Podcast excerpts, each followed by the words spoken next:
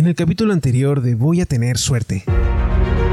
Hijo, toma esta compresa llena de vinagre para que no tengas sed. Soy el máximo goleador del Vaticano. He metido un gol. Hoy vamos a inaugurar la nueva estación de metro del Vaticano. No tengáis miedo de mirarlo a él. ¡Una locomotora! Vamos a ignorar el hecho de que puedo multiplicar panes. ¿Alguien ha notado que no ha llegado Judas? He sido seleccionado el conejo ideal para celebrar el día en que Jesús revivió. Porque tengo huevos más grandes.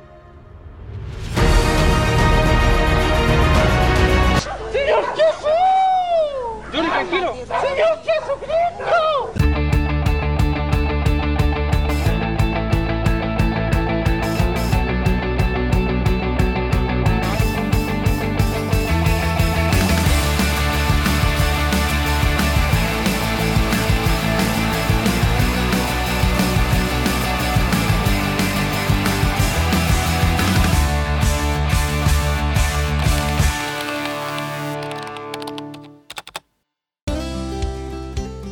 Esta mañana me desperté, me miré al espejo eh, y vi algo que quizás todos tenemos.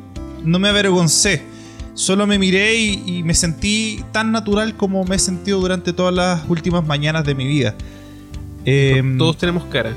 Sí, es que no, es- no era la cara, viejo. Yo toqué mis ojos y noté entre eh, el hoyito que se forma justo en, en el ojo, acá ¿El casi. lagrimal? en- ¿Cómo se llama? Cerca del lagrimal. Sí, cerca del lagrimal noté un, una bola dura. Y claro, es lo que durante. es lo que durante eh, toda nuestra existencia hemos llamado lagaña. ¿Qué es la lagaña? No sé, ¿tú has tenido, ¿tú has tenido lagañas? Pero por supuesto, no soy un ser anormal. Y de hecho, mi gata también tiene. Se la saco eh, regularmente. Pero tú eres de los que la saca con, con, con for, con algodón o con el dedo directamente. Con el dedo nomás, po. A lo macho. Pero tú no sientes asco de sacarle lagañas a otra persona o a otro animal. No, eh, siempre que sea un ser querido y de importancia, no ando sacándoselo a la gente. Claro, ya sería raro. Sería extraño. Igual, Pero, ¿qué es la lagaña? ¿qué es la lagaña? Según eh, Oxford Languages, lagaña, que es un nombre femenino, viene de secreción blanda o endurecida de color amarillo que se acumula en los ángulos internos del ojo o en la pestaña, generalmente durante el sueño, eh, y la producen glándulas sebáceas de los párpados. ¡Wow! ¡Qué asco! Bueno, eh, sin ir más lejos, Wikipedia nos ilustra también con, con una explicación respecto a la lagaña. Nos dice que es un moco calcificado y mezclado con otras sustancias y que aparece en las comisuras de los párpados. Principalmente al despertarse ocurre esto, aunque durante el día, con mucho cansancio, eh, también se van acumulando eh, ciertos residuos que se transforman en lagañas. Están formadas por la combinación de moco, están formadas por la combinación de moco eh, consistente en, en- en mucina procedente de la córnea o conjuntiva, lágrimas, células de sangre, eh, células epiteliales muertas de, de las pestañas y polvo. Esto es muy extraño. ¿Sabías que hay técnicas para prevenir las lagañas? ¿En serio? Dice, primero, no uses lentes de contacto de forma continua. Bien. Dos, ante una infección ocular, evita maquillarte los ojos. Bien. Y tercero, lávate las manos de forma constante. Y así, y así como evitar frotarse los ojos también reduce el riesgo de aparición de secreciones. Y bueno, sobre todo si tienes conjuntivitis. Interesante. Interesante. Pero... eh, mira, es, es que... todos esos consejos... eh, yo, cre- yo creo No- que el no aplican. No, es que yo creo que el común de la gente hace todo eso. O sea, Claro. no sé, yo no me maquillo, yo no uso lentes de contacto y me lavo siempre las manos. Sin embargo, cuando duermo al despertar eh, me encuentro con esta sorpresa lagañística. Eh, ahora, las lagañas son naturales, no, no le tengamos miedo, normalicemos las lagañas. No nos enfrentemos al temor de ser juzgados socialmente por tener lagañas. ¿Sabes, Felipe? Ah. Para nada. Más que, más que sentirse juzgado, deberíamos sentirnos orgullosos. Porque tú podrás, como lo describiste, suena como un moco que te sale en los ojos. Pero tú sabías que las lagañas sirven para algo. ¿Así? Así es. No se ven bonitas, no se sienten bonitas. Es esta especie de basura pegajosa que nos encontramos en las mañanas en nuestros ojos. Así comienza este artículo de la BBC, que se cuestiona en su lead. ¿De dónde salen las lagañas? ¿De qué están hechas? Este periodista se propuso averiguarlo una mañana. En fin, las lagañas se pueden formar mientras duermes por dos razones. La primera, el cuerpo se enfría un poco durante la noche, de modo eh, que parte de la sustancia aceitosa secretada por la glándula meibomia se endurece. La segunda opción es de acuerdo con el oftalmólogo australiano Robert G. Linton y sus colegas es que el sueño hace que relajen los músculos sobre glándulas meibomias, lo suficiente como para generar un exceso de fluido sobre las raíces de las pestañas durante el sueño. En otras palabras, en la noche nuestros ojos están cubiertos de más meibomios que de costumbre. El meibomio entendamos que es moco. lo que termina transformándose en moco en, en nuestros ojos. ¿Y qué función cumple? La primera función es prevenir que las lágrimas broten continuamente de nuestros ojos y corran eh, por nuestras mejillas todo el tiempo. Ya. Al mantener las lágrimas en nuestros ojos, la lagaña también ayuda a mantenerlos humectados. De hecho, algunos académicos han encontrado que los ojos de los conejos, de los que se han extraído eh, las glándulas de meibomio, pierden agua por evaporación 17 meses más rápido de lo normal. Bueno, básicamente nuestros ojos tienen estas glándulas que son las glándulas de meibomio que ayudan a mantener los ojos lubricados y esa lubricación ocurre cada vez que pestañamos, pero cuando dormimos eso no ocurre. Por tanto, los ojos se resecan Así es. y eso produciría la aparición de lagañas. Tal cual, que al final es este moco aceitoso de nuestros ojos que se endurece. Ahora, claro, hay enfermedades que tienen que ver con el exceso de lagañas. Está, por ejemplo, la conjuntivitis, La más conocida. que es una inflamación de la, de la conjuntiva muy común, la membrana delgada que la esclera, eh, la parte blanca del ojo y la superficie interior de los párpados. Está el famoso orzuelo también. Yo hace un tiempo tuve un orzuelo acá enorme que hizo que mi ojo quedara así. Qué terrible. Eh, sí, es doloroso el orzuelo. La blefaritis, la sequedad ocular, los lentes de contacto, la úlcera corneal, entre otras. Pero bueno, las lagañas cumplen una, una función de mierda, básicamente. Son, una, un, son, una- son un accidente. Son un moco endurecido en, nuestro, en nuestra cara. Exacto. Qué, qué- qué mal sonó eso. Pero. pero son secreciones que salen de, de nuestro rostro. Sí es. O sea, no sé, los mocos dicen que sirven como barrera protectora para algo, no me acuerdo para qué. Para agentes externos que entran por nuestra nariz. Ya, estos son evitan Es que lo mismo. Sí. ¿Sabes qué? De los que los mocos, los mocos están mal vistos en el día a día, pero cumplen una función esencial para protegernos. Todos estamos aquí por algo. Bueno, pero ¿sabes qué, Felipe? Eh, si bien los mocos cumplen esta barrera tan. esta, esta función tan, fun- tan elemental en nuestra protección, no siempre pueden con todos los mocos. Y ahí es cuando entra en juego los medicamentos. O sea, los mocos no lo son todos, tenemos un montón de barreras naturales en nuestro cuerpo. Pero claro, cuando ni las hierbas, cuando ni las hierbas, ni nuestro sistema inmune pueden eh, contra virus y bacterias, lo deben hacer los medicamentos. ¿Qué son los No sé si medicamentos? ¿Cuál fue el primer medicamento de la historia de la humanidad? ¿Cómo se desarrolla un medicamento? Son preguntas sé. que yo no te puedo responder ahora. Y yo tampoco, no sé si tenemos las capacidades. Y quizás Google tenga, pero sería lo mismo de siempre. Podríamos variar. ¿Cómo variamos? Ya tengo el plan. A ver. Vamos a entrevistar con Felipito y el Eric. Vamos a entrevistar. Las entrevistas de Voy a tener suerte. La wea mala. Está bien, está bien. Un temazo.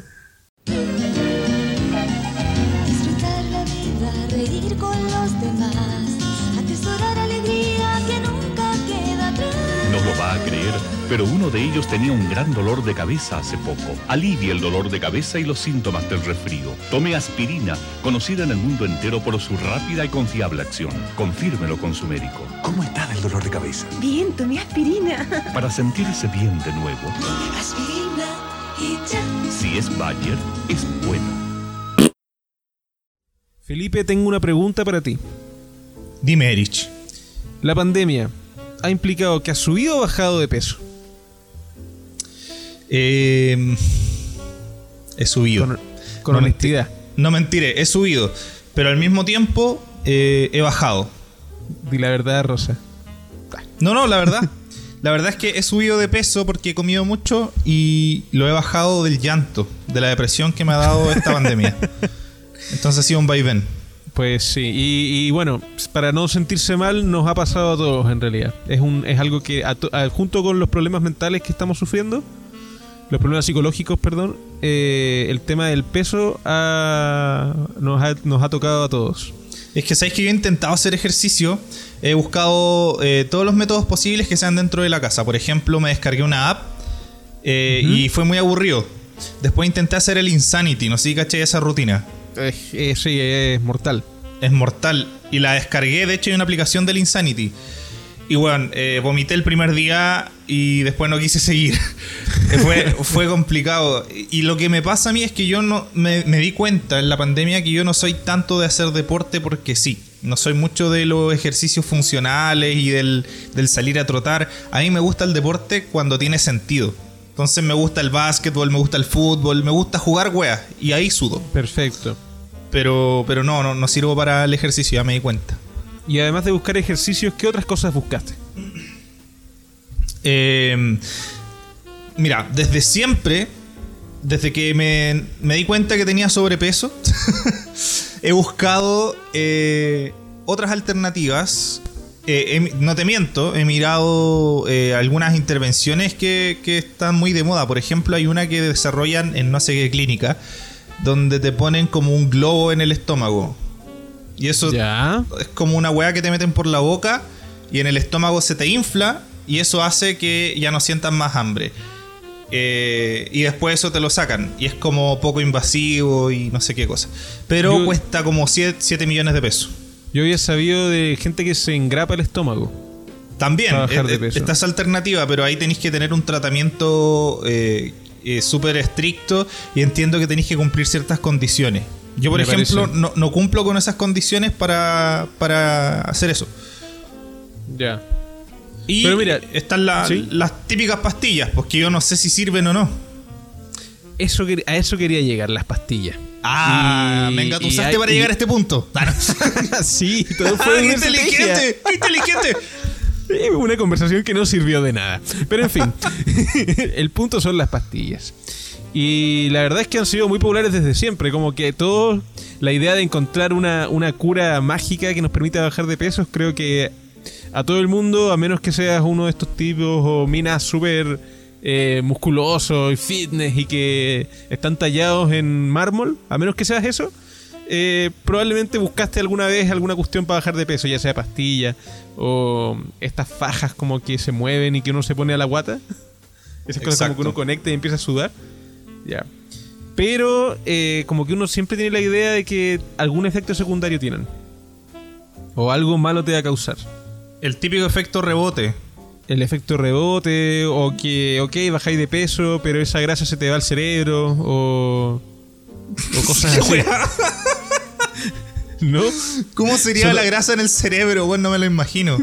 Por las ¿Cómo? orejas te empieza a salir. Es como Jimmy Neutron. Vais quedando como Jimmy Neutron, así con una Claro, gigante empieza, arriba. empieza, hay cachado megamente. Dígame claro. Ese Eh, tipo súper flaco y tiene la cabeza gigante. como Marge Simpson. Ella tiene. Intentó Ella esa, tiene, ella esa tiene técnica. grasa en, en el pelo. Pero en fin, para esas dudas, por suerte, eh, no usaremos a Google esta vez. ¿No? O quizás sí. Pero, Sí. Eh, quién sabe. ¿Qué crees tú? ¿Confiamos o no confiamos? Es que bueno, yo creo que vamos a bombardear de preguntas a la persona que viene a continuación. Y no sé si cualquier persona, aunque tenga un premio Nobel, lo sepa todo. Es verdad. Yo creo es que- perfecto. En algún punto vamos a tener que acudir a, a Google.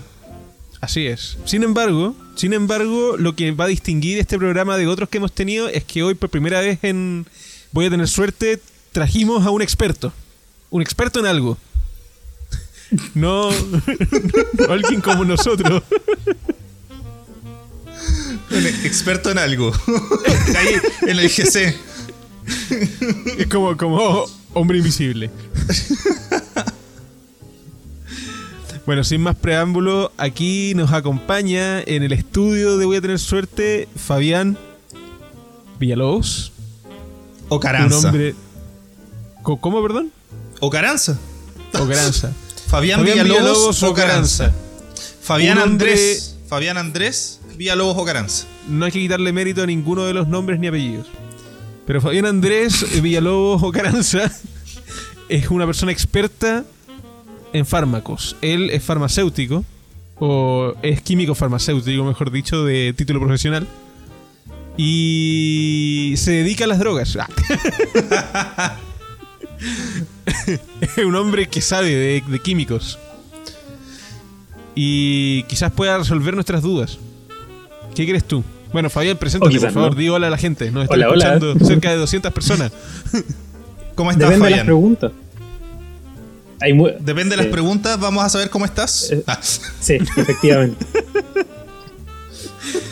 ¿Estás Hay nervioso? conocimientos que se oxidan con el tiempo. Oye, pero mira, basta con. Basta con poner Fabián Andrés Villalobos o Caranza en Google y ya te aparece eh, su rostro. Es lo Es primero que sale. ¿De Es un verdad? tipo conocido. No. Sí, sa- sale tu rostro y, y no sin antes aparecer la tapa de tu tesis. Mentira. A ver. Ah, Increíble. Mira, es un tipo, es un tipo conocido. Si lo buscan, van a poder encontrar cuánto sabe. Mira, él estudió Oye, ¿verdad? química y farmacia en la Universidad Católica de Chile. No es cualquier universidad. No es cualquier universidad, así es. Y antes de ingresar ahí, prestigiosa universidad eh, en varias carreras, y bueno, él se especializó en química. Eh, de forma incomprensible y absolutamente extraña, este hombre fue puntaje nacional de historia. Eso Co- es. eh, Eh, eso es vocación. eso, eso es. Voy a quedarme en eso es. Yo creo, yo creo que hay una pregunta que todos tenemos y nuestros auditores también la tienen. Fabián, ¿tú puedes sintetizar drogas ilegales? No. ¿No sabes cómo hacerlo? Poder- Metanfetamina, cosas Si lo así. investigara quizás podría, pero no, no sé cómo hacerlo. En este momento no sé cómo hacerlo. ¿Has sintetizado Pero- algún químico? Sí, la- en la U se sintetizan cosas, laboratorio.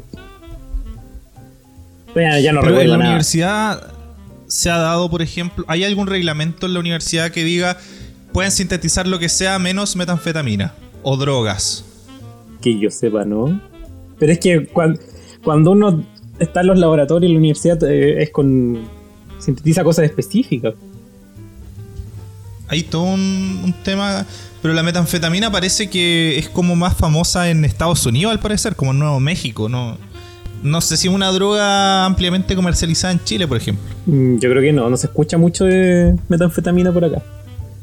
Co- mucha No, acá cocaína, es mari- mucha cocaína, pasta marihuana, base, neopren. Ah, pasta base. ¿Qué, qué onda el neopren, güey? Yo me acuerdo que cuando era chico era, eran como las tres drogas base: cocaína, marihuana, neopren.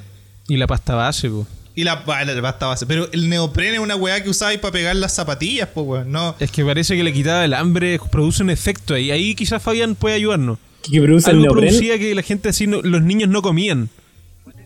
Eran niños de la calle los que usaban más esa cuestión. Sí, de hecho hay... Igual el neopren es, es rico doler. Es como la benzina. No sé si le. O estoy. Yo no sé si soy el único que, que le pasa como ese. Felipe, creo que debes calmarte aquí. Creo que tiene Pero- problemas. y guardar silencio. ¿Alguien, ¿Alguien más le agrada el olor, por ejemplo, a la, a la cera para, para echarla al piso? El neopren, la gasolina, la pasta zapato, la cera para el piso. ¿Qué ¿No- no producen les en el un- cerebro, Fabián? Algo deben producir, porque claramente esas aguas son tóxicas. Claro, pero no, no sé cuál es el compuesto que genera eso. Cada vez que vas a una estación de repostaje puedes percibir ese peculiar aroma a gasolina. Para algunos es agradable y para otros repugnante, como el Erich. Oler gasolina es una acción que indirectamente mucha gente disfruta. Bla, bla, bla, bla, bla. ¿Cuál es el ingrediente mágico de la gasolina. Pues la gasolina es un cóctel químico. Los compuestos aromáticos son los que provocan esa sensación deliciosa. Exacto. Deliciosa. A ver, ¿qué, qué tiene la, Pero no sé cuál, cuál es el la compuesto gasolina? Tiene, tiene butano, pentano, isopentano y los llamados compuestos Vitex, que son benceno, etilbenceno, tolueno y sileno. Yo creo que el tolueno tiene algo en todo esto. Que es lo que conversábamos antes. ¿Pero qué es lo que causa el La tolueno del a nivel tolueno. cerebral? Dice, dice que el ingrediente psicoactivo más peligroso es el tolueno. tolueno. Claro. es sumamente tóxica, pues atraviesa todas las barreras biológicas del organismo, penetra en el interior de los alveolos pulmonares y cruza la capa hematoencefálica que cubre el cerebro, lo que produce es una fuerte intoxicación a nivel del sistema nervioso central. Brígido.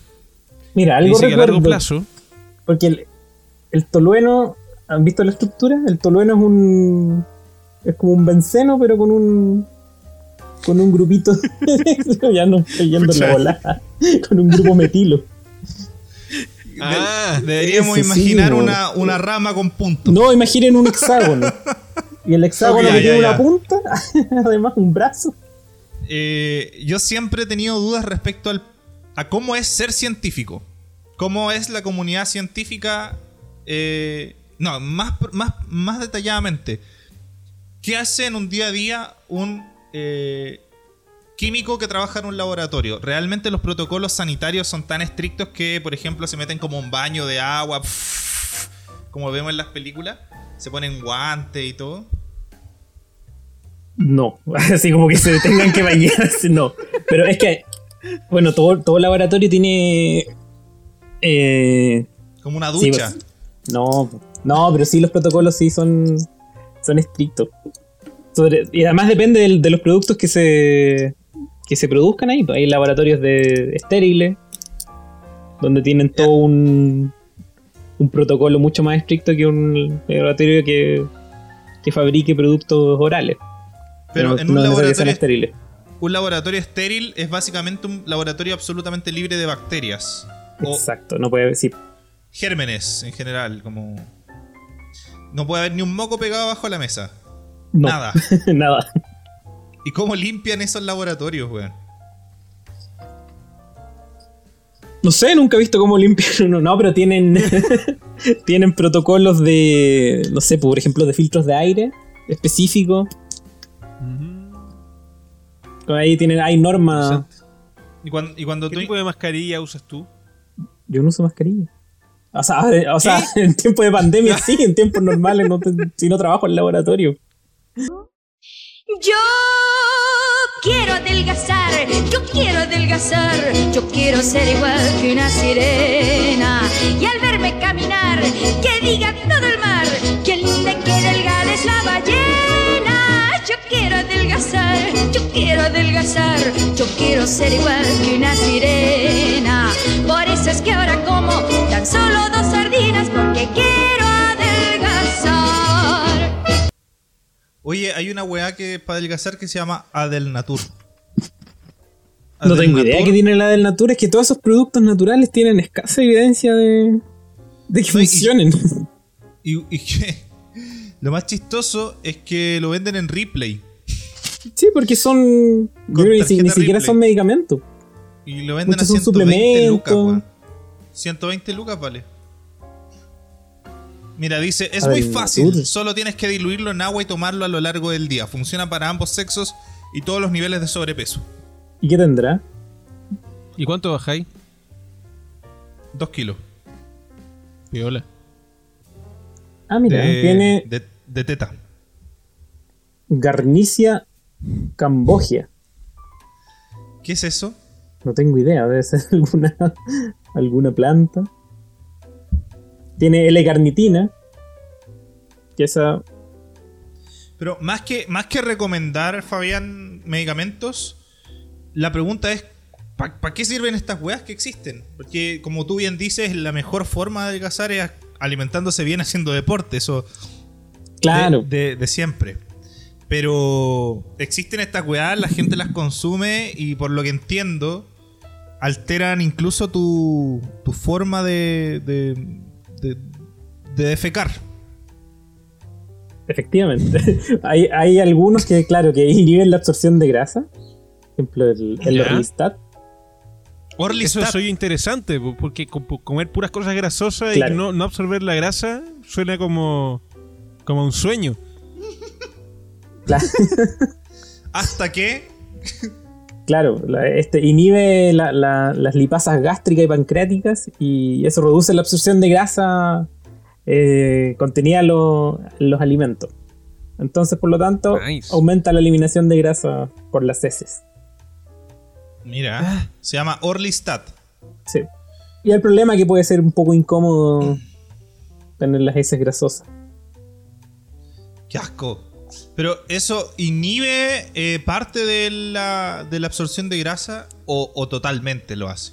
En parte. parte, eh, No en parte. ya, porque el igual estás, nosotros estás disminuyendo el consumo calórico. necesitamos grasa día, para pues. vivir. eh, claro. Una grasa sanita. Mira, es que estoy buscando que, claro, evita la absorción del 30% de las grasas componentes de la dieta. Bueno, a ver, disculpa, pero es que necesito ver un, un surullo de, de aceite. Caca con Orlistat.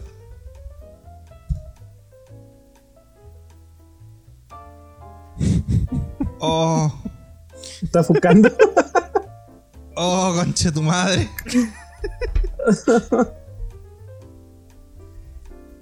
Orlistat. Ah, ah, es aceite. Es aceite. Or- ¿Ese es con Orlista?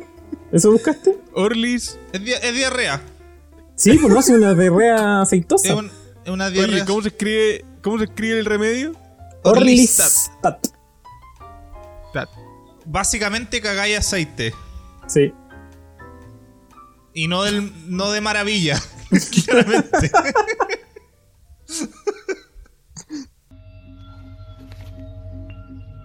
Vamos a descomponerlo. Hidrógeno. ¿Qué nos da? Por molécula Ajá. da 63%. 63. Ajá. Vaya. Pues es mucho. Lo siguiente será el oxígeno. Oxígeno 26%. 26. Ya tenemos el agua. Carbono 9%. Carbono. 9. El total es 98%. Cierto. Nitrógeno 1,25%. 1,25. 99,25. El resto son elementos residuales, que es donde está la magia. Oh, espera. ¿Y el calcio? El ¿Cal- calcio no es residual. Tiene que cuidar de todo el esqueleto. ¿Eso crees, eh? Sí. ¿El calcio? El calcio es solo 0,25%. ¿Qué? Ajá, ¿Tampoco? ajá. ¿En serio? No se me habría ocurrido.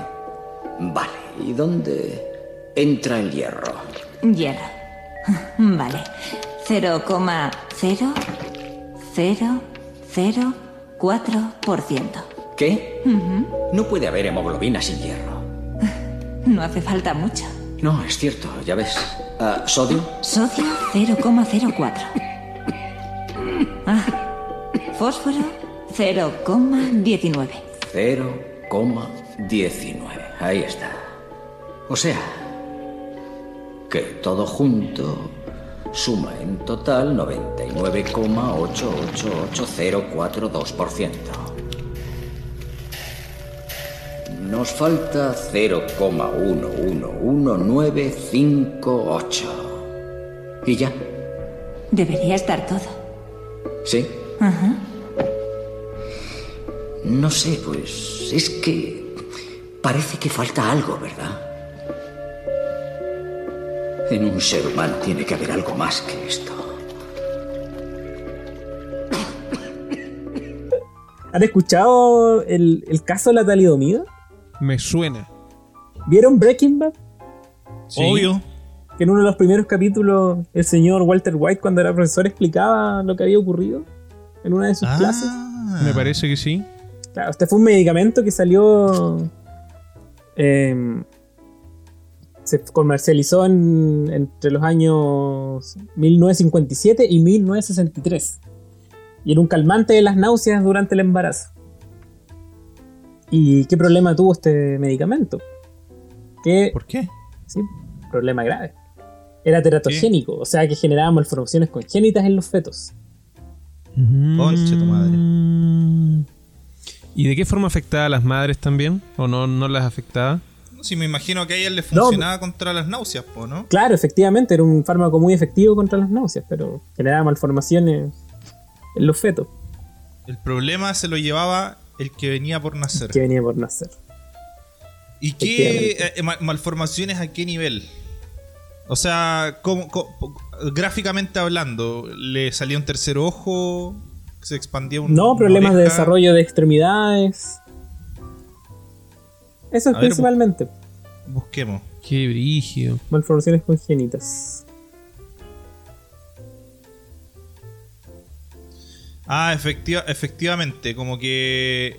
eh, no sé, por ejemplo, los Sí, niños pues. nacían sin manos. Sí, O con, la, no, con el brazo más pequeño, las no se desarrollan bien lo- las extremidades. Eso es como lo principal.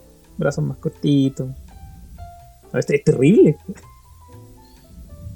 Qué horrible, weón. Terrible y, eh, situación. ¿Y qué, y qué, tuvo, qué, qué pasó? Yo tengo entendido que al final tuvieron que pagar una indemnización, me parece, de las víctimas. Eh, desconozco si en todos los países se pagó la indemnización. En muchos lugares todavía están luchando. Por los Bueno, años en, que ocurrió esto, las personas hoy en día ya deben tener alrededor de 60 años. los- las víctimas de la talidomida.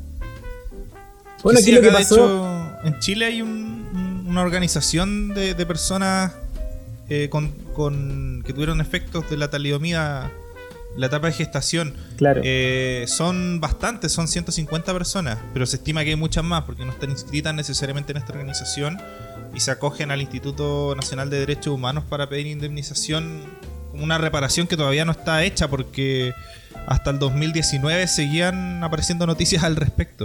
Es Claro. que cómo reparáis la vida de una persona que igual se la cagaron cuando estaba antes de nacer. O sea, Es básicamente pagarle toda la vida porque lo arruinaste. Claro, además ¿quién que lo fue un, arruinó, fue un siento er- fue un error de, de, eh, de algo que no se tenía en cuenta en esos tiempos.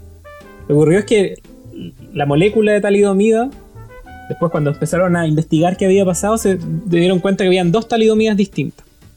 Que eran de la misma fórmula molecular, o sea, estructuralmente eran iguales, pero era cambiar la disposición de los grupos eh, carbono de la molécula. Y eso antes no se tenía en cuenta. Entonces, en el fondo era una molécula con dos enantiómeros. O sea, misma molécula, pero una como que está mirando para un lado y la otra está mirando para el otro. Y había una que provocaba las malformaciones congénitas y la otra no. Y ahí se, ahí se generó el, el problema. ¿Te entendió? ¿Expliqué bien? no, no sé. sí que estaba mirando fotos acá. Yo estaba leyendo un artículo de España ¿De la talidomida? de la talidomía. Pero bueno, es que pero hay que eh, preguntarse- acá también ocurrió algo interesante. Estados Unidos se salvó de, del tema de la talidomida. ¿Por qué? Porque la ¿Por qué? doctora France, France Holman Kesley, que era una revisora del FDA, se negó a autorizar el medicamento y pidió más estudios. Aun cuando había sido aprobado en más de 20 países europeos y africanos. Y su insistencia en que el medicamento debía ser completamente analizado antes de su aprobación fue dramáticamente justificada cuando sobrevino la catástrofe. Así que quedó como Mira. heroína. Gracias a ella no se probó en Estados Unidos y Aquí encontré un artículo que dice la talidomida y demás medicamentos que dañan. El que la hace no siempre la paga. Chan, chan, chan. Es que eh, eso te iba a preguntar porque ¿quién se hace cargo de esta cagada? ¿El laboratorio o el gobierno que lo convirtió en, un- en una política pública? Es que tampoco es que haya una política pública y el laboratorio debería hacerse cargo. Creo yo. O sea, Mira, más que, pero perdón, es que más en que esos una política pública es como, es como permitir el uso, po. que eso lo hace el ISP, ¿o no? Claro, en el caso de Chile sería el ICP. Pero No, no sé si para, si esos años existía el ICP. No sé, no sé cuándo se habrá fundado. Busquémoslo, claro, con igual, guayo. Ah, no. igual de, sí, pues, de- debería tener una responsabilidad el, el ente rector. El ISP se formó en 1892. Ah, es más antiguo. No, 1980. Se equivoca, señor. 1980 dice Wikipedia, señor. No, acá Google dice Instituto de Salud Pública de Chile, Fundación 1892. A ver, no me mientan. No, pero 1892 fue creado el Instituto de la Higiene, que permaneció hasta Ah, 1924. Luego se Pero es lo mismo. Mira, Felipe, compórtate. ¡Ah! ¡Ah! ya se está bueno. Oye, a propósito de antiguo, ¿cuál es el medicamento más antiguo de la humanidad?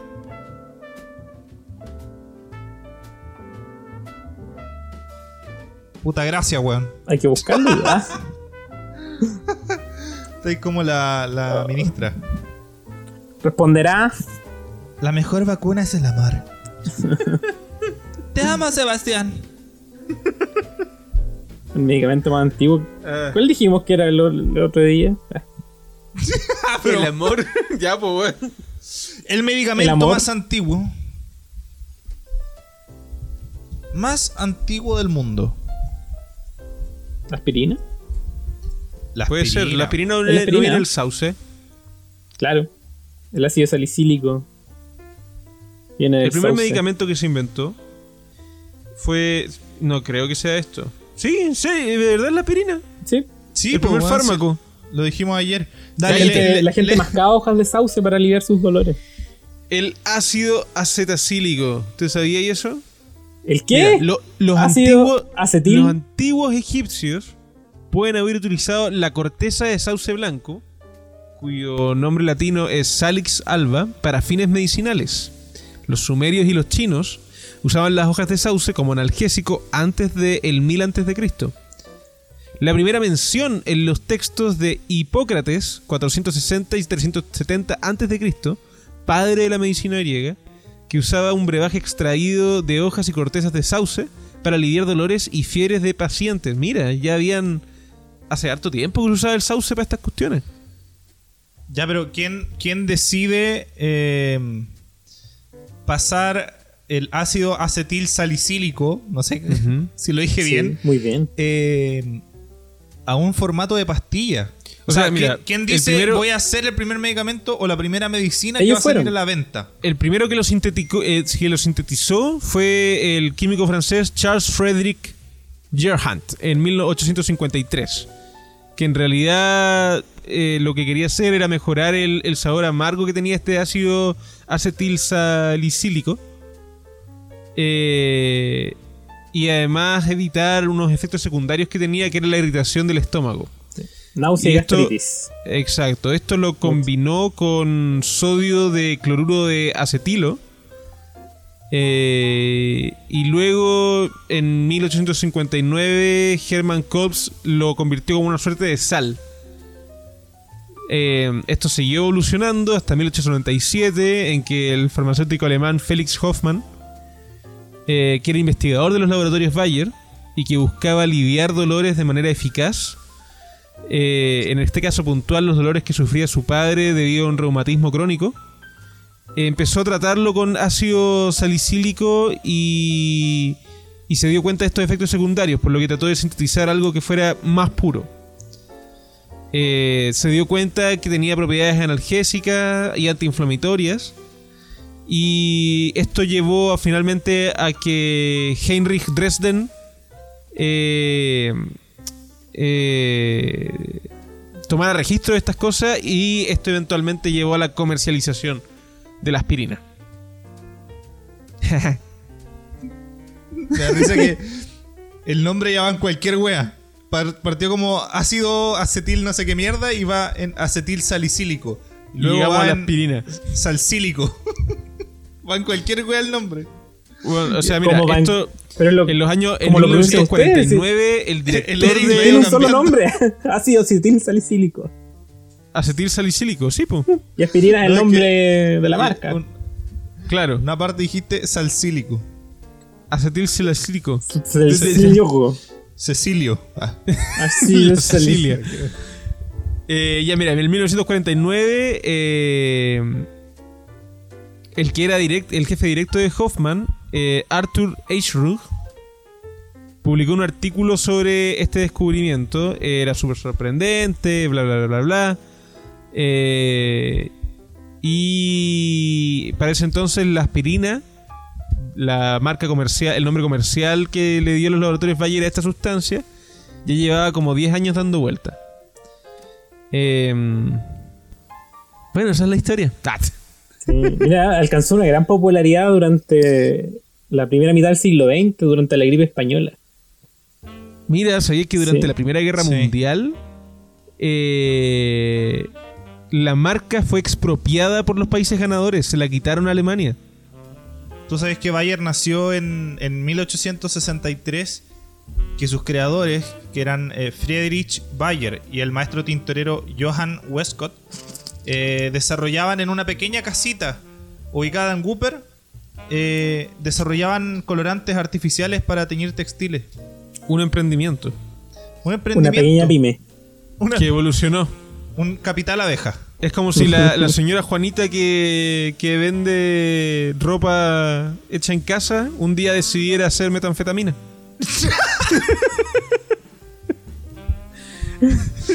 y el día y, y- y en 100 años más fuera al laboratorio Juani. Si es Juani, es bueno. Algo así pasó. Oye, pero mira, no, pas- Oye. no pasó ni un año para que la empresa creciera y eh, formara tres almacenes de venta en Alemania y uno en Suiza. Nueve Extraño, años después ¿eh? inició un centro de producción en Moscú. El primero de Sospechoso. Alemania. Sospechoso. Mira, y fue en 1897, es decir, 10 años después de que se crea el departamento farmacéutico de Bayer, eh, se consigue la aspirina gracias a los experimentos de Felix Hoffman, que es lo que decías tú, Erich. Y de ahí en adelante Mira. se fueron por un tubo estos weones. Acá encontré algo interesante sobre la, la- la aspirina en la pandemia de 1918, la gripe española, del New York Times. Que al Dice, final no es española, ¿eh? no, pero así, así se conoció, la conoció Ah, la historia. ¿Estáis, estáis viendo un anuncio de la aspirina para España? No, no, Es estoy que hablando de un artículo del New York Times sobre otro posible Es que- asesino de la pandemia de 1918, la aspirina. Ah, es que había. se usó tan eso es indiscriminadamente interesante porque. Que Hace, murió gente por intoxicación con aspirina. Conche tu madre. Es que hace poquito, revisando documentos acá, vi una imagen eh, que decía las tabletas Bayer de aspirina, fabricación especial para España. Y a lo mejor eran distintas. Bueno, no sé, estoy especulando, pero ¿cómo, Ah. cómo, cómo alguien se intoxica con, con aspirina? ¿Se puede, Pero por ¿Te puede intoxicar? Es un vaso, un vaso dilatador, ¿no? Mm, no. Anticoagulante. Es un, claro, tiene un efecto antigregante plaquetario. Entonces podrías morirte desangrado si tomáis mucha aspirina. Podría pasar. Interesante, ¿eh? Y. Oye, pero ¿y cuántas aspirinas necesitáis para intoxicarte? Ver, desconozco cuál es la dosis tóxica de la- del ácido acetilsalicílico. A ver. Sobredosis. Sí. Más de 150 miligramos por kilo de aspirina puede provocar resultados graves, incluso mortales, si no se recibe tratamiento.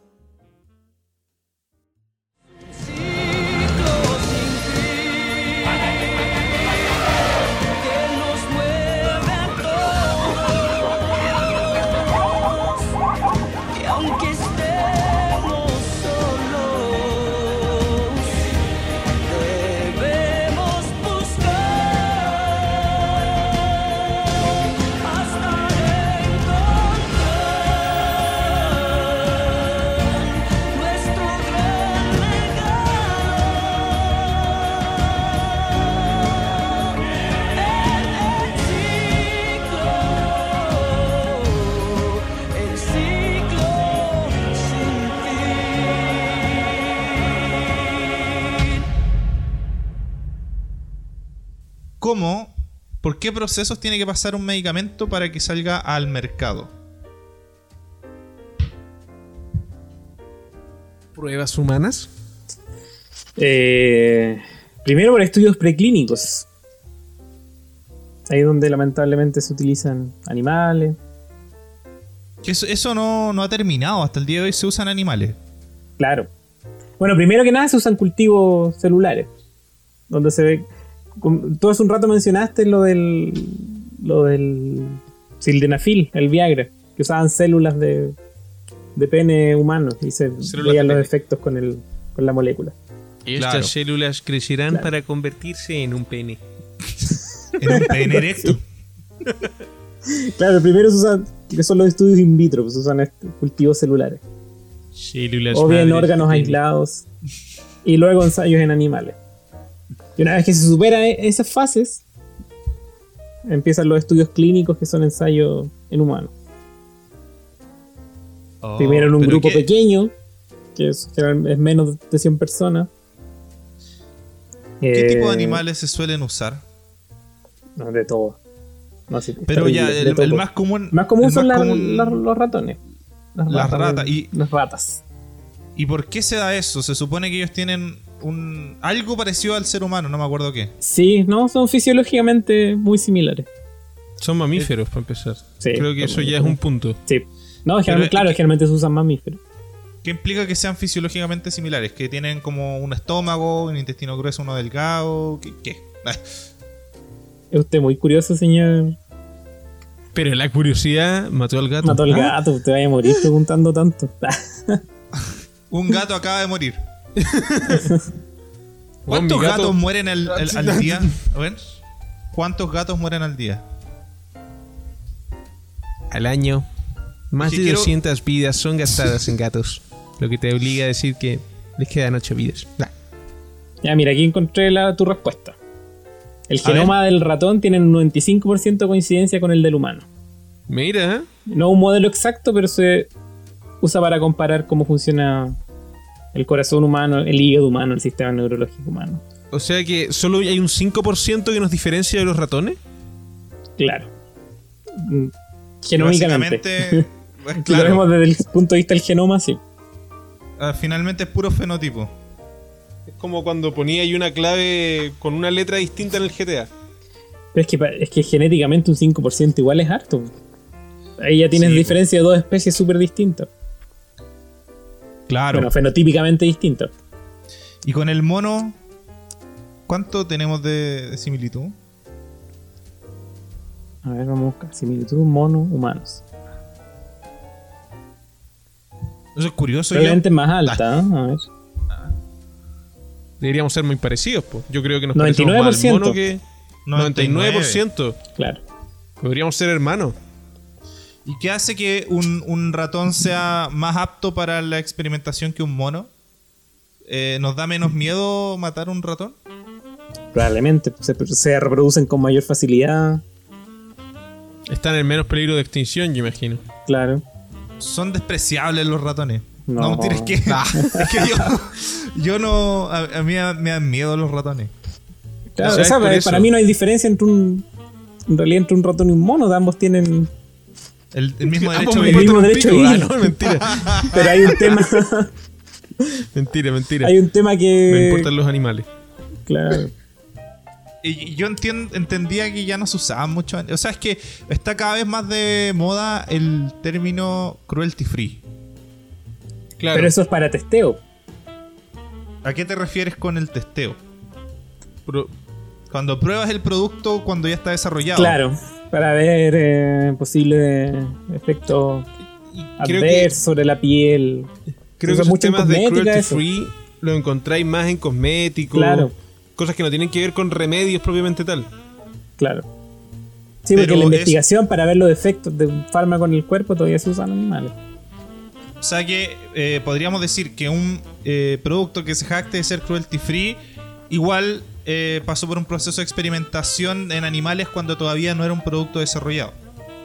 Puede pasar eso.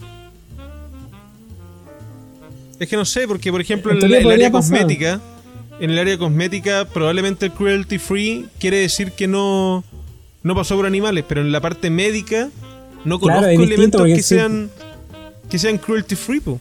Porque lamentablemente antes de, de empezar en hacer estudios en humanos, tiene que pasar por estudios en modelos animales. ¿Y se ha trabajado un en una, en una salida alternativa? ¿Hay innovaciones al respecto? Hasta donde yo sé. ¿no? Sí, sí, pues hay, que- hay que esperar que... Pero ahí que sería un dilema, si uno El- clona el- a un ser humano no ocurrió por el cruce de un espermatozoide y un óvulo, sino que tomamos el genoma y lo desarrollamos. O bueno, ok, cruzamos dos cuestiones, pero lo hicimos todo in vitro. Ese, ese ser humano, ese clon, ¿tiene la misma validez que uno que nació por la concepción? Dímelo tú, abortista. No, mentira, perdón. ¡Ah! ¡Ah! ¿Le vas a dar una conciencia a ese clon? ¿Ese clon tiene Lo voy una a mantener, lo voy, me voy a asegurar de que tenga muerte cerebral desde el momento de su concepción.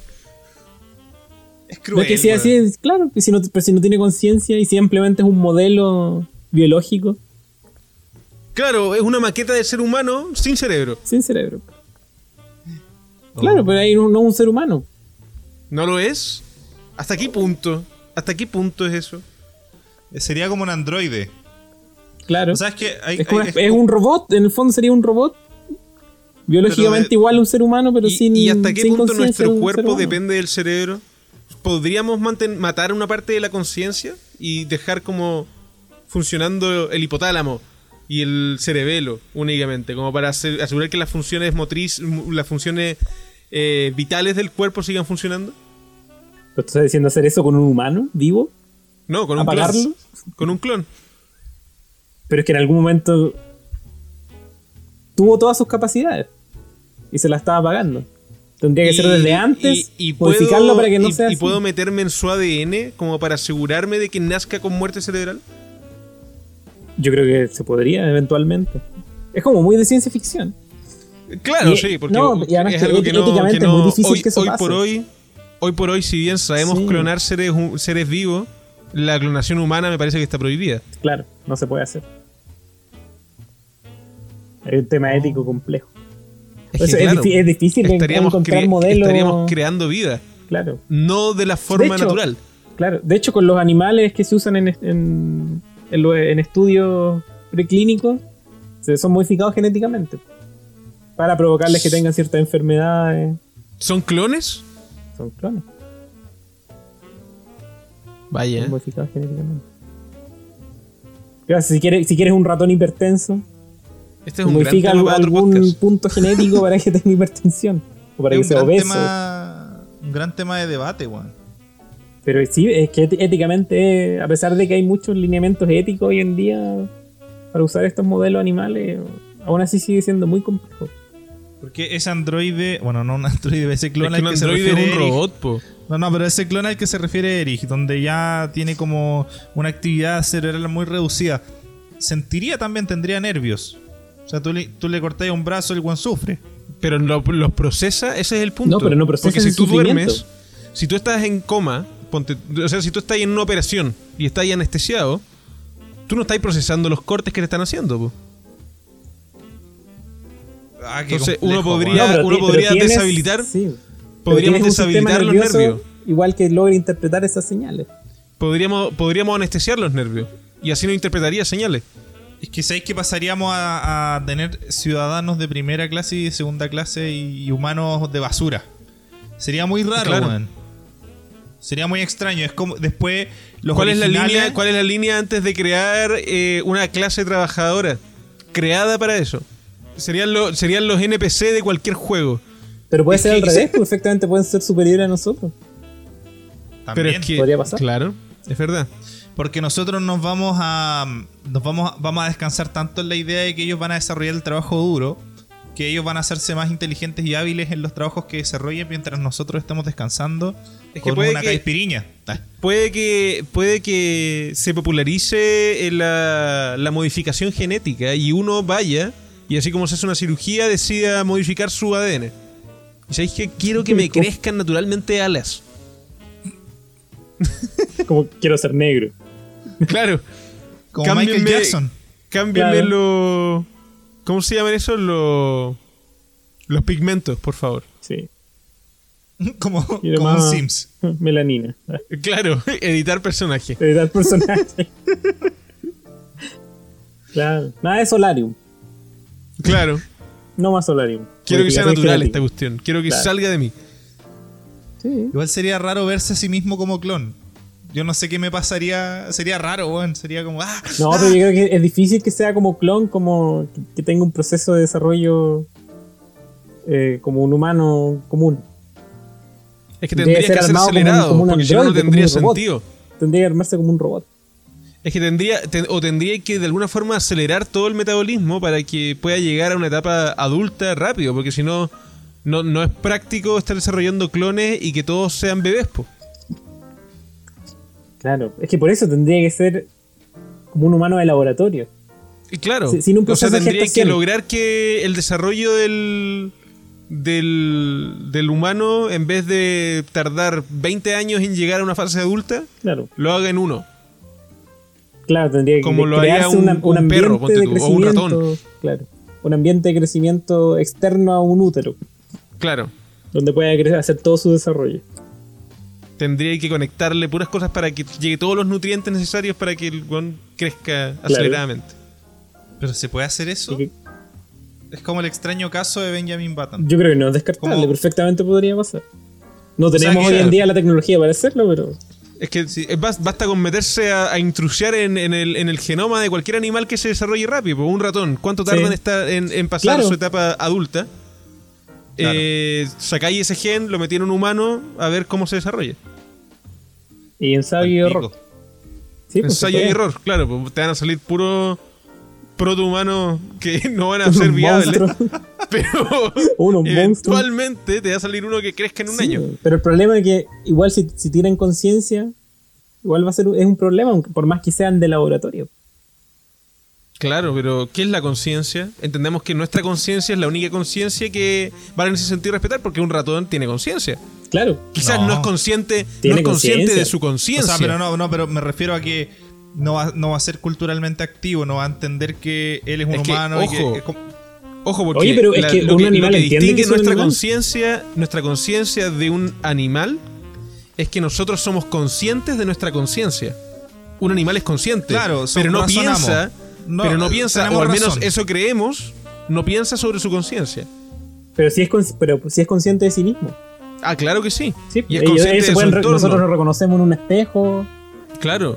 Y ellos, ellos se pueden, sí, pues, un, un ellos perro también que se reconocen. Sí, de pues. hecho, ellos tienen memoria, sí, pueden reconocer, pueden reconocer a sus familiares, a sus Claro. un cercanos. conocimiento es un conocimiento muy básico. O sea, me refiero a ¿Hasta como qué a- punto? a- me refiero a que la persona que va a estar encapsulada un año solo va a reconocer su entorno, pues, weón. Ah, claro. va- ah, va- sí. eh, a eso me refiero, como que va a ser una conciencia demasiado básica. El weón va a Pero- entender que hay colores blancos, un weón de bata blanca que se cruce todos los días, que se encariña con él y ya.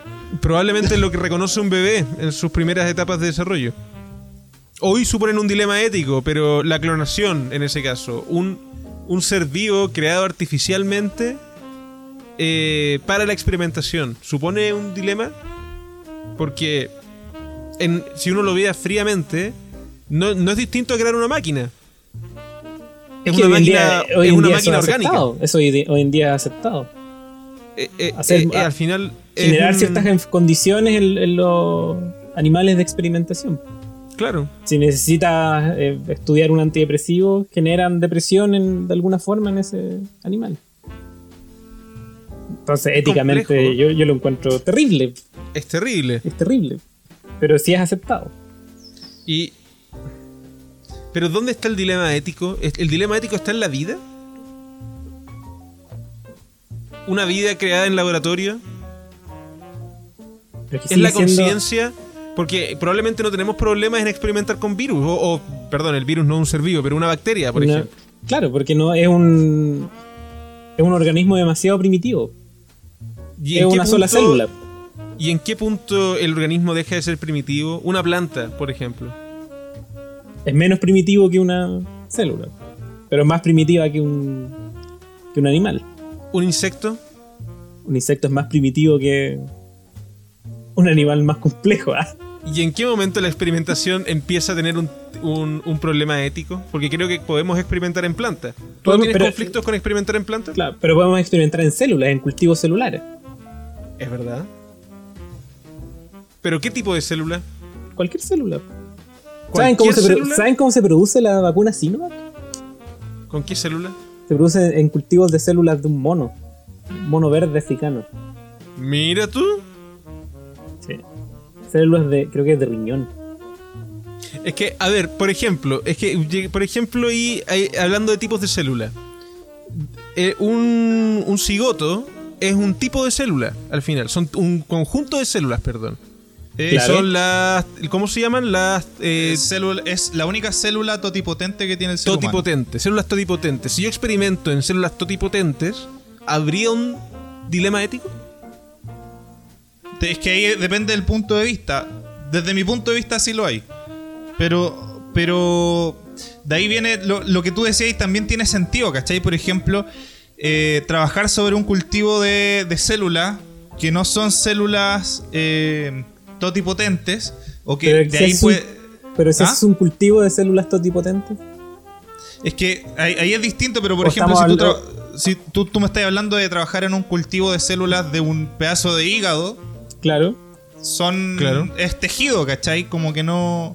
Y si, No, y si yo no, veo dilema ético ahí. El ¿Y tema si- es cuando trabajáis sobre un, un, un ser vivo como, como ente, como un ser vivo completo, ¿cachai? Como en, ese sentido, la bacteria en sí es un ser vivo completo. Por ejemplo, ¿hay un dilema ético ahí? Con una bacteria no. ¿Ah? Con Pero una si la bacteria, la no. bacteria es un. La, la bacteria es un ente completo, pues. Es como una unidad completa Claro, de- es, es un ser es- vivo, pero. ¿Cuál es la definición de ser? De un ser. ¿Qué es un ser? ¿Qué es, es un ser? Porque Es un importante. mira, yo quiero, yo quiero llegar al tema de la clonación de nuevo es porque es- ¿qué ocurre si yo tomo, si yo quiero generar un cultivo, un cultivo de células totipotentes? Para hacer eso tendría que probablemente mezclar un óvulo y un espermatozoide. Claro. Por- y al mezclarlo generaría eso. Y al tener ese cultivo ahí, que generé en una probeta, ¿es ético lo que estoy haciendo?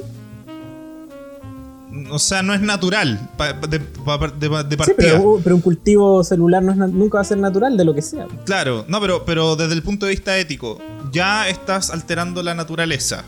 No sé La si estoy eso al- es que la estoy alterando porque en realidad eh, lo tengo controlado en una probeta, no estoy afectando nada fuera No, pero es de que esa la, na- probeta. la naturaleza de por sí es un efecto que ocurre sin intervención de ningún tipo. O sea, como que ocurre por sí solo. A ver, y si es que nosotros nos consideramos producto de la naturaleza, Sí, pues. Lo que hacemos es natural. No necesariamente. Pero somos, es que piensa lo siguiente, eh, una bacteria es natural, inteligencia es natural. Y, y fue creada por el y fue creada por el azar cósmico. Lo que hace la bacteria es, un- es una subconsecuencia de lo de, la naturaleza. Ya, pero y es que a, gran escala, lo que hacemos nosotros, nuestro comportamiento e- es en estricto rigor el comportamiento de un ser vivo. Nuestro comportamiento es natural, pero lo que produce nuestro comportamiento no lo es. Si no, pregúntale a Fabián, que considera que comer carne para nosotros no es natural. Es que O, o lo es. tan tan tan. No lo sé si definirlo como si es natural o no natural.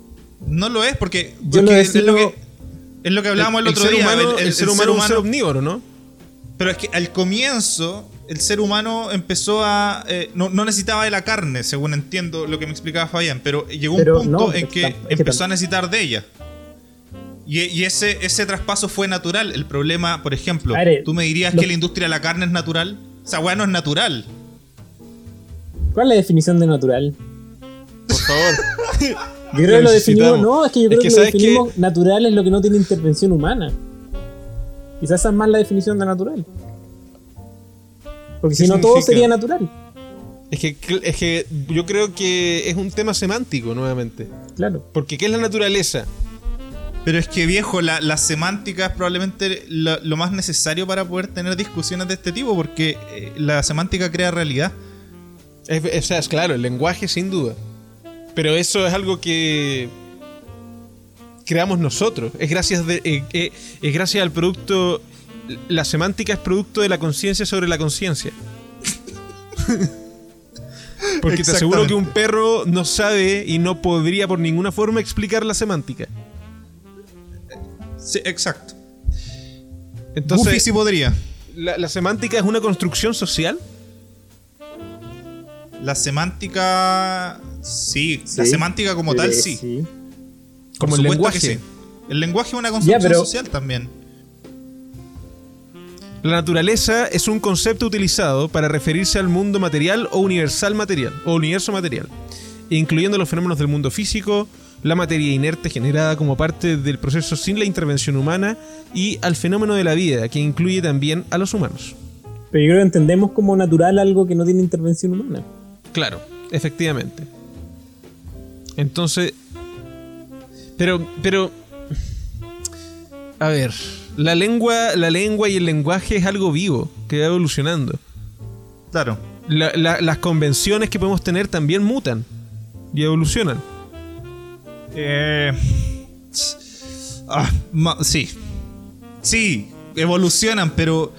Pero. ah, eh, eh, depende de la. No sé si depende de las convenciones. Para mí, la- las convenciones no necesariamente evolucionan, sino que cambian. Puede ser. Por O tú ejemplo. por, e- por ejemplo, si un día eh, vamos a convenir en que desarrollar un ser humano in vitro es algo súper natural y a ese weón podemos hacerle lo que queramos. Es una convención que hoy día no estaría aceptada, pero más adelante sí, no, necesaria signifi- no, men- no necesariamente espera, es una pero- evolución. Pero eso nunca va a ser natural. Puede ser aceptado. No, no, o sea, sí, eh, No. pero a eso me refiero, como que desde el punto de vista de la convención, Es que, que es si lo que decía Eric. Hoy sí pode- podemos convenir que lo natural es lo que no tiene intervención humana. Pero si esa convención eh, cambia y tendemos a entender que lo natural es todo lo que se ha hecho, todo lo creado eh, sin la intervención, no, todo lo creado naturalmente, digamos, como producto del, del universo y los subproductos que puedan salir de las creaciones naturales. No, no necesariamente. Una herramienta no es natural. No es Entonces, natural. un simio Nuestro en- comportamiento es natural, pero no lo que se produce No- con nuestro claro, comportamiento. no lo que hacemos. O sea, es decir, eh, que un humano tienda a vivir en sociedad y a crear herramientas es natural, pero la herramienta creada no es natural. Exactamente. Exacto. Perfecto. Eh, Hemos llegado a que un un acuerdo. espermatozoide, que un, que un humano junte un espermatozoide con un ovario eh, Con un en, un, en un en, en un perdón en, en vitro No, no pasa nada. no, no, no. Ay, no pasa nada. con uno, con uno- ¿ah? Con un ovario. con un óvulo nada. perdón con un óvulo con un óvulo no pasa perdón. absolutamente nada. con un óvulo, un, un espermatozoide con un óvulo en una probeta no es natural. Pero que el óvulo con el espermatozoide generen células totipotentes eh, es natural. No, ¿No es natural? porque es que es natural en, en el vientre materno, weón. No, Pero no, no, es ya, que, ya ver, alteraste el resultado. Eh, a ver, el, el- el que lo hayamos juntado nosotros es artificial. Pero lo que ocurre como consecuencia es natural. Sí, pues eso es natural. La consecuencia Es natural. no, no, ah, no sé si están así, porque A ver, pero mira, pensando. si está- vas a hacer crecer células cualquiera en, en un cultivo. Esas células la- las alimentas de ciertas formas para que sigan creciendo. Claro. Es, es natural que la célula se reproduzca. Y que, que- que se divida, eso es natural. Lo, lo Sí, artificial, lo artificial es el contexto que le a nosotros lo provocamos. Y lo estás provocando, claro. La o es, sea, es como sí, que no, no, no- digo que el, el resultado Las- eh, no sea natural. Es que, es que mira, estoy pensando en otro ejemplo que es mucho más aterrizado a lo que están planteando. Eh, cuando un bebé nace de 25 semanas, por ejemplo, tiene que ir a una incubadora, pero en Sí. términos naturales, ese niño probablemente no, no- no sea viable. ¿Cachai? claro. Claro. Muy, muy probablemente muera. ¿Cachai? Claro. Porque no, no se va. O, o se va a desarrollar, pero eh, con, con hartas deficiencias. Claro. Es- ese niño es natural, o sea, eh, pero no tuvo Pero- un desarrollo natural, tuvo un desarrollo artificial. claro. tuvo un desarrollo artificial. ¿Y eso es ético? Ah, no. Es ético. es que lo-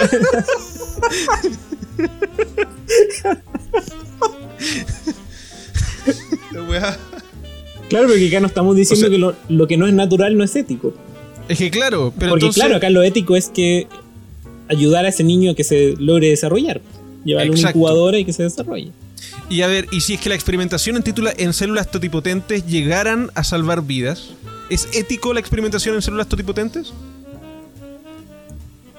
Porque entendemos Sí, que en la sí. incubadora se están ocupando recursos para salvar a un niño que en estricto rigor no es viable, pero lo estamos usando porque queremos salvarlo. Una célula totipotente no tiene conciencia. Y si la creamos ya artificialmente y no dentro de un eh, De un vientre materno. vientre, eh, ya lo hicimos de forma artificial. Entonces, ¿sería ético experimentar en esas células que artificialmente generamos? Yo digo que sí. ¿Es ético? Sí, yo creo que sí. No veo un conflicto. Tomando en cuenta que lo- las, Qué las, las piensa utilizar para un, un bien superior. Eh, Ahora ya, ya distinto es si, si creas artificialmente un ser humano y para utilizarlo en investigación. Eso genera más debate. Yo me imagino que la comunidad científica está discutiendo esto hace mucho tiempo, weón. Desde la Hay- oveja hay- Dolly, incluso hay, antes. hay, hay, Claro, hay- no, sí. ¿hay ética en tu campo? Ah, Tú eres O una todo- persona o todo- ética, o Fabián. todo es ciencia instrumental para ti. Yo, yo intento tener ética. No, pero por ejemplo yo no trabajaría en investigación porque yo no, no sería capaz de usar animales. Interesante. O sea, en estudios de, de ese tipo. A lo mejor podría podría eh, participar en estudios in vitro o en estudios clínicos que ya son con, con voluntarios humanos. Pero en- A, a mí, a mí me impacta que partimos esta conversación hablando de pastillas para bajar de peso. Llegamos. esto está interesante. Es muy, es- o sea, es que es un tema interesante. Sí. Pero Sí, da para rato. es que si es la vida, da, da grandes vueltas. Requiere de Uy, filosofía. ¿Ustedes cachan los teratomas? No. ¿No? Busquen. Ah, sí, búsquenlo, eso es lo que conversábamos el otro día, pues Felipe. Eh, búsquenlo. Creo que son- Ah, Son los lo, cuando un feto Sí. como que absorbe a otro, ¿o no? No, es un, es un tipo de tumor de células germinales. ¿Cómo? Por, por lo tanto, son, son células que pueden eh, generar cualquier otro tipo de célula. Entonces, te- estos tumores forman tejidos como tienen pelos, tienen músculo, tienen huesos, tienen Pero es dientes. que eso, eso pasa, por ejemplo, con algunos cuando con, con algunos gemelos donde un gemelo absorbe al otro, po. Es parecido, pero asumo que no es lo mismo. Mm, que no, el no es lo otro día esto, con- esto es un, un tumor. es un Ese- tumor que sí. desarrolla dientes. Por que ejemplo. desarrolla dientes, que- que, tiene pelo, que tiene, puede tener lo que sea. Este- Es que yo veía un caso, había, habían unos casos que estudiaban que eran como el síndrome, el síndrome del, del gemelo fantasma. Que es cuando se nacen gemelos, pero un gemelo absorbe al otro. Y este se desarrolla de alguna forma dentro.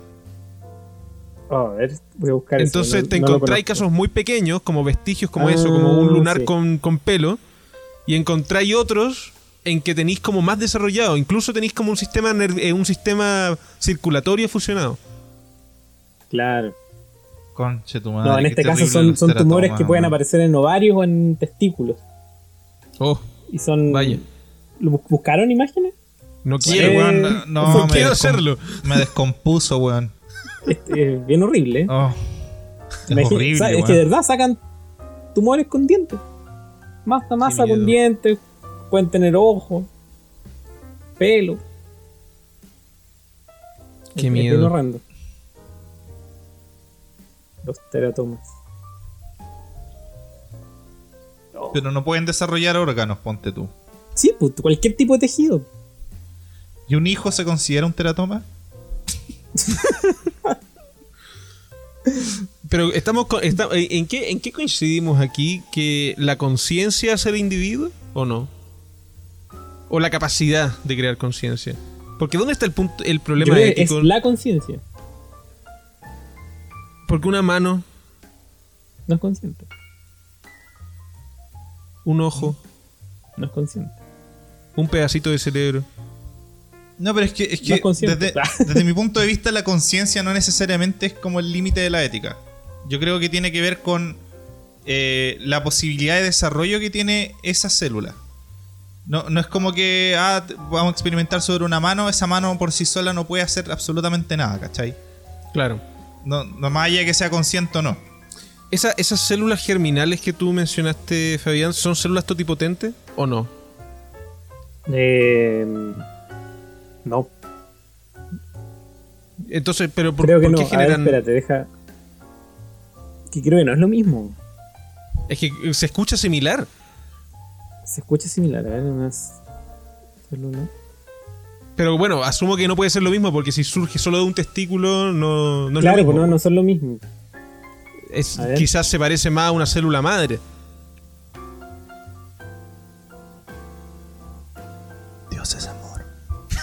Claro, claro. Perdóname, Jesucristo. A ver. Claro, una célula totipotencial es la que es capaz de generar un organismo. O sea, como que viene, la trae todo como la- indexado la para nomás. generar un ser humano. Claro. Es la que ya tiene todo claro. Es como el pack de inicio. Claro, una De célula germinal no, no tiene esa capacidad. No. Pero puede es como una célula, entiendo que una célula germinal entonces es una célula madre. Algo así. Que tiene el potencial de crear cualquier tipo de tejido. Mm, ¿O no? Ahí ya, yo no, creo que no hay mira, problema son, con. son las células, las células germinales son las células que forman los óvulos, los, el esperma. O sea, Es una claro. célula germinal como que tiene la mitad. Tiene la mitad de lo que necesitáis para hacer algo. No, yo entiendo que Son- las células mira, germinales las provocan que... se produzcan las células que nos permiten desarrollar Claro, vida. son las que transmiten el material genético. Claro. Ya. Pero no, no hay conflicto ético en experimentar con células madre. Se hace, de hecho. Y con células germinales yo creo que tampoco. No, porque son células. Claro. Pero la célula totipotente Es, es un, una célula distinta. Es un ser humano. ¿Es un ser humano? Es una célula con potencial de ser un ser humano. No, porque es, un, Pero- es, una, es una etapa del desarrollo del ser humano. La vida comienza en el momento de la concepción. Eso está científicamente comprobado. Y termina cuando te mueres. Es decir, tú eres un cigoto, eres un feto, eres un bebé, eres un niño, un adolescente, Pero- un adulto y un anciano. Pero para Una eso, célula, una célula común y corriente está viva, ¿la entendemos como que está viva? Sí, ¿verdad? Está viva. Está vivo. La célula de tu piel, una célula que tengas en tu cuero cabelludo está viva, Por Está supuesto. Tiene ADN. por supuesto, y tiene procesos de absorción de nutrientes y eliminación de Pero ne- necesita de un entorno para estar viva. Claro. Claro, pero una célula totipotente igual necesita un entorno. Si la sacas de ese entorno, Absolutamente. si la llevas a un, labo- a un laboratorio, si la, si la creas artificialmente, ya no tiene ese potencial. Es que por no eso está en el, po- no po- está en el ambiente que requiere para desarrollarse. eh, convengamos que, o sea, mira, desde mi punto de vista, si la célula totipotente se, se genera a partir de una relación sexual entre un hombre y una mujer, comienza a desarrollarse en la mujer y tú extraes esa célula totipotente para experimentar en un laboratorio, estás eh, cometiendo eh, un- una falta ética muy grave, ¿cachai? Pero si tú agarras el espermatozoide y lo juntas con el óvulo eh, ¿En una un- probeta? En una probeta eh, es distinto, es raro, más raro que la chucha, pero todavía creo que tiene menos conflicto ético que lo que mencioné recién. A pesar Ah, de que lo que se lo que se genere igual sea un potencial humano. Sí, pero, pero lo, de- desde ese punto de vista ya comenzaste a desarrollarlo casi que por una weá no natural, ¿cachai? Y, y se podría considerar al, al dueño del espermatozoide y a la dueña del óvulo padre y madre progenitores o solo donantes en este caso. Yo creo que donante. No, pero genéticamente son los progenitores. Son los que transmitieron Claro. su información. Ah, es genética. verdad, pues, genética- eh, claro, tienen lo- el material genético Pero- viene de ellos. Tú, tú decías ante el registro civil. Claro, como que si tuviéramos que decir quiénes son los padres de estas personas. O Ah, los no, pero es que progenitores, los progenitores, entra- perdón. Claro, no, pero ahí entra ot- otro tema. Pero como que estamos hablando de un caso, por ejemplo, una digo, fecundación digo in vitro. científicamente, no, no registro civil. No, genéticamente son, no, pues genéticamente son los que entregan la información el genética. material, po. Todos somos donantes en ese sentido. sí, Genéticamente no hay un padre y una madre, son donantes de material genético. Claro. El padre es el que cría. Claro, el padre tiene una connotación más semántica nuevamente. Claro. Interesante, ¿eh? Interesante. ¿no? Sí. Qué bonito. Qué, bon- qué bonita es la vida. Qué bonita es la vida. ¿A- ¿hay seres vivos que merecen más que otros? O sea, experimentar en una garrapata eh, es menos terrible que experimentar en un sapo. Yo siento que ahí la ciencia, no sé qué pensarás tú, Fabi, pero yo, yo siento que ahí tal como tú dijiste, como que más que ser sentimental o, eh, o sentimentalmente que hay una ética, pero más que ser sentimental se ve objetivamente. Uno dice, la población de garrapatas en el mundo es de 3.000 millones, la población de jirafas en el mundo es de unos cuantos miles, si no cientos. Y uno dice, el daño que le estoy causando al ecosistema es menor si experimento en una garrapata que en una jirafa. Claro, ya, a ver, que ¿Funciona igual in- inevitablemente uno termina viendo como a una garrapata como un ser menos complejo, con un desarrollo menos complejo que una jirafa.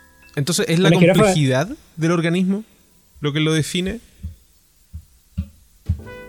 Sí, yo creo que sí. O sea, es, la- es la, capa- es la capacidad de, de, de sentir, O sea, de. Es que, es que yo pienso, yo pienso en los alienígenas ahora. Si los alienígenas llegan un día, onda, van a comer a conociendo el todos. viaje interestelar, todo lo que tienen que conocer como para vivir y nos ven a nosotros, nos van a decir, estos hueones se tap- para combatir a, las a los virus se tapan la boca.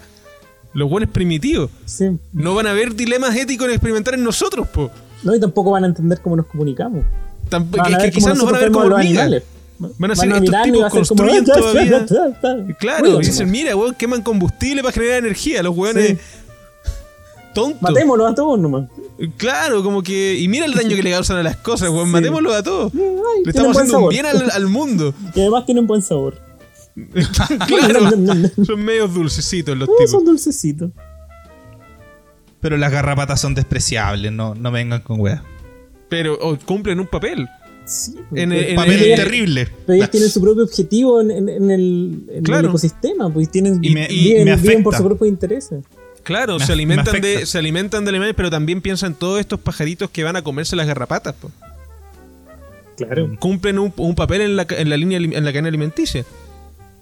Probablemente las garrapatas se van a adherir a animales que tengan una composición, un, un pH o una composición sanguínea tal, y hay otros que no, y esos que no van a sobrevivir y van a evitar infecciones y van a seguir mejorando.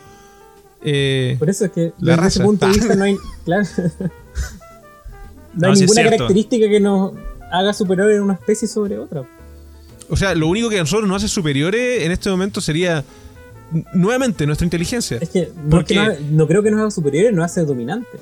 Es que claro, porque piénsalo, si es que tú, si es que, si es que el, un bebé nace hoy en la naturaleza, comparémoslo con Pero- un gato que nace hoy en día. O sea, un gato a, los, a las pocas semanas va a sacar sus garras y va a empezar a ver Claro. y va a poder ver bien, va a poder caminar, ya Va va, a entender que puede quedarse callado si es que hay algún peligro y va a cachar perfecto.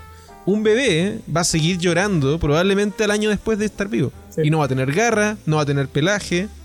Entonces como que físicamente no somos superiores por ningún lado. No. Pues somos Como que-. Pero somos dominantes por nuestra inteligencia.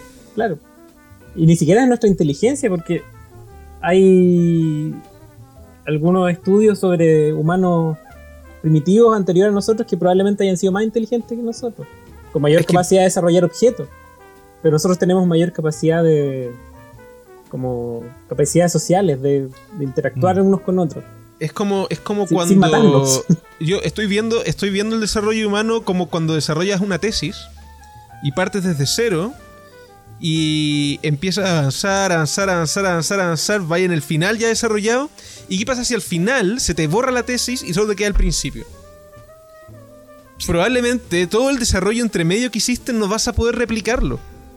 Como que a lo que voy es que a medida que hemos evolucionado y hemos mejorado nuestro intelecto, hemos avanzado, hemos dejado como registro de nuestro avance, pero hemos ido perdiendo lo que teníamos al principio. Claro, como esa de capacidad hecho, inventiva que, tenía vez- el hombre primitivo para generar una, una herramienta de una piedra, quizás hoy no la tenemos. Claro, pero por eso somos menos inteligentes que el hombre primitivo. Pero la, la capacidad que tenemos para colaborar unos con otros es lo que nos ha hecho, en el fondo, los dominantes. Los otros animales, al- incluso pueden haber animales que tengan más inteligencia, pero no tienen la capacidad de colaborar unos con otros. Es com- claro, es complejo. Hay, Aunque los mamíferos tienden a generar ese tipo de lazos ¿no? familiares. Es algo propio de los sí, pero- mamíferos. pero, creo. no, al, no al nivel de formar comunidades como forma el ser humano. No, claro. Por lo general se terminan quedando en clanes familiares. Claro. Claro, sí, tienen capacidad de socializar. Todos los animales tienen esa capacidad. Pero de, al nivel ser humano, no, somos los únicos. Es que, bueno, eso no ha, no ha hecho nuevamente, ser los dominantes. Eso yo creo no que se lo debemos mucho al lenguaje, porque sin el Claro. lenguaje jamás habríamos generado el pacto social, por decirlo así. En el que entendemos que decimos, ok, dejemos de vivir en núcleos familiares, vivamos en sociedad. Claro. Complejo. ¿eh? ¿Qué opina, señor Valdés? No está escuchando aquí. ¿Quiénes más interesante, dueños de la ética? Que no- es que sí, es complejo el tema. Yo creo que es súper subjetivo el cómo seleccionamos qué seres son más dignos de vivir que otros. Es complejo. Porque Para mí son puta, todos no- digno- dignos de vivir. es que no sé si estamos pensando, ponte tú, en los hongos, en los árboles. Que también son seres vivos. Y, y- Yo, yo y- creo y- que lo. ¿Sabes lo, lo que puede ser una. A lo mejor una. Un punto de, de separación? Quizás el, el sentir, la sintiencia. Pero hay estudios que demuestran que los las plantas sienten, po. Y Pero reaccionan no al- estímulos. Claro, no, es, re- es que todo ser vivo reacciona a los estímulos de su entorno. Mm. El tema es cómo se. se cómo procesa eso el ser vivo. Es ¿Cuál que probablemente de- lo, lo procesa como una amenaza. El dolor, el dolor, al final nos cuenta, yo entiendo que existe para generar aler- alertas, lo entendemos Claro, como eso. pero una planta siente dolor como tal, como lo, como los- lo sentimos nosotros, un ser vivo. Es que- Ese el es que punto. eso no lo lo puede po. No, porque eh, no es eh, que lo, pero un- o a lo mejor un animal tampoco lo puede expresar eh, de la misma forma que lo hacemos nosotros. Pero es que Los hay una peces, reacción, los peces, po. por ejemplo. Entiendo que los peces, las weas les duelen más que la chucha, pero Sí, no po. tienen como, como Piensa, gritar. piensa en estas plantas, en estas pero- plantas que sueltan, que te generan urticaria. Porque generan un, eh, hay una reacción al tacto. Claro. La planta reacciona. a Pero son eso. reacciones, claro, pero no hay un proceso eh, como el sistema nervioso que procesa todo. Quizás no es tan complejo. Claro, como son- el sistema nervioso. Claro, pero son- hay una reacción, hay, un, hay, una, hay una acción, hay un estímulo, digamos, y hay, una, hay, una- hay un proceso en que analiza ese estímulo y reacciona. En nuestro Claro. caso quizás es más complejo porque no, no, no es- solamente no es genera un es- reflejo. claro. En nuestro Pero es una caso reacción también... estímulo, pero no es. No lo definiría como sentir. No es algo que, se- que sienta. Pero por, porque no el tienen- sentimiento no tú lo tienen cómo llevando a algo más procesar el- sentimental, como emocional. No, no, el sentir, el cuando te duele Los algo. tú- nervios. sí, pues, Un, procesas un esa- estímulo nervioso. Claro, Claro. esa señal de que te pegaste, te dolió y, te- y se siente algo negativo. Pero es que algo negativo, a lo que voy. eh, si nosotros no si nosotros no, no si nosotros fuéramos si no lo atri- atribuyéramos ese valor digamos como que ouch el dolor duele me siento mal cuando me pasa porque ese sentir eh, es como tomar conciencia del estímulo al final de cuentas, como analizarlo, más allá de lo que representa, porque podríamos simplemente decir como, out, tengo una herida, y quizás entrar en pánico por esa herida no tiene ningún valor para nosotros, y es porque estamos pensando sobre la herida. Quizás si, No tuviera, sé, si fuéramos más racionales, en vez de emocionales en ese sentido, podríamos decir, tengo una herida, lo normal es que yo trate de curarla en este momento. Pero, Pero quizás... es, es- es algo negativo, po, porque tu reacción corporal es negativa.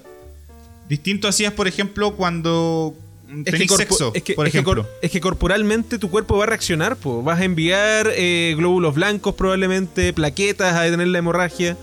Eh, tu corazón va a empezar a latir más rápido porque va- va- vaya a tener que tener una respuesta para esa cuestión, dependiendo de la gravedad de la herida. Eh, O sea, e- evidentemente hay un. hay- yo creo que hay mucho de un componente cultural, social, no sé cómo se le puede denominar, a entender que cuando te disparan hay un hecho negativo. ¿Cachai? O que cuando vaya a tener sexo, el placer es algo positivo. Y eso Claro. obviamente libera ho- hormonas eh, dentro de ti, ya sea para reaccionar de forma negativa o positiva. Pero eh, si no tuviésemos ninguna conciencia, imagínate este tipo que estamos creando in vitro claro. y le, lo apuñalamos. Ese, Ajá. ese, e- esa persona lo va a sentir como como algo negativo, pues, weón. Te va a Eliminamos- doler. el- Pero Eliminamos eso la lo, pero lo conciencia. sienten. es que, Lo, o claro, sea, lo el- sienten, pero no saben cómo interpretarlo. Es que no, pues no, vaya, eh, eh, si, si hacemos eso, eh, yo entiendo, eliminamos la conciencia, pero dejamos todo el- eh, lo que puede hacer para procesar el estímulo, vamos a tener efectos reflejos, po, y hay reacciones norma- naturales del cuerpo. O sea, el cuerpo naturalmente va a tratar de cerrar la herida, y si tocamos alguna, Pero alguna claro. parte... Eso es lo que pasa con las plantas. Es que claro, eso pasa con las es plantas. ese po. tipo de reacción. No es una reacción con- que, consciente. Consciente, no sino inconsciente. Claro, es inconsciente. Es como Pero una, entonces, nuevamente, es volvemos a lo que nos es- es una distingue... defensa evolutiva. Es que claro, pero es que entonces nuevamente volvemos a que lo que nos distingue es la conciencia. Claro. Es Y eso hace a las plantas animales menos complejos. No, pues, y más, no son y más animales. dignos de, de, de anal- de- de experimentación. Sí, pues yo creo que es la conciencia. Entonces, si, eh, si, eh, creamos un ser humano sin conciencia, podríamos experimentar en él con el mismo peso ético que en una planta. Y es que yo creo que hay otras weas que Sí, duelen, es weón. que yo creo que sí. Si no, si no tiene conciencia, no es un ser humano. Ningún O sea, el tipo ser de humano está. Bueno, volvemos a la definición de ser humano, porque el ser humano, No, es por la que no, definición que encontramos, era que era capaz de racionar y pensar. Sí, pero es que el ser humano tiene un. Es que. Volvemos a lo mismo. Un bebé. eh, un, un- un se- bueno, vamos un poco antes. El feto es- en sí. No tiene capacidad de racionar. O sea, de razonar, perdón. Claro, un feto no, no, no va a razo- a razonar, es verdad. Y, y no por eso lo vas a sacar del vientre materno para experimentar con él. Claro. O tú lo encuentras ético. Personalmente, no, no, no creo que sea ético. Por eso yo creo que no, no, no Pero, tiene que ver. es que- pero embargo- sí tiene sintiencia. po. No Es que, tiene claro, siente, es verdad. Tiene un sistema, tiene un sistema eh, nervioso pero completamente sí- desarrollado. Sí, pues un Pero sistema nervioso acá- igual que siente. Acabamos de acordar que, que las reacciones negativas son producto de un, de un desarrollo social. Es que quizás tiene conciencia, pero no conciencia de la conciencia todavía. Y ya, y Claro. ya al, mo- al momento de tener Sí, conciencia, pero como un animal común y corriente, claro, porque el feto, el feto, probablemente todavía no, no genera ra- raciocinio, pero ya tiene un, su- un, un suficiente, un suficiente grado de conciencia, por ejemplo, para interpretar estímulos. Puede escuchar, por ejemplo, y, y puede saber que hay música, y probablemente va a poder... hay, hay estudios que parece que el, el feto, la, la madre le puede transmitir ciertas emociones al feto, no sé. Eh, pero previo al, de- al desarrollo del sistema nervioso, el feto es aún menos que la planta.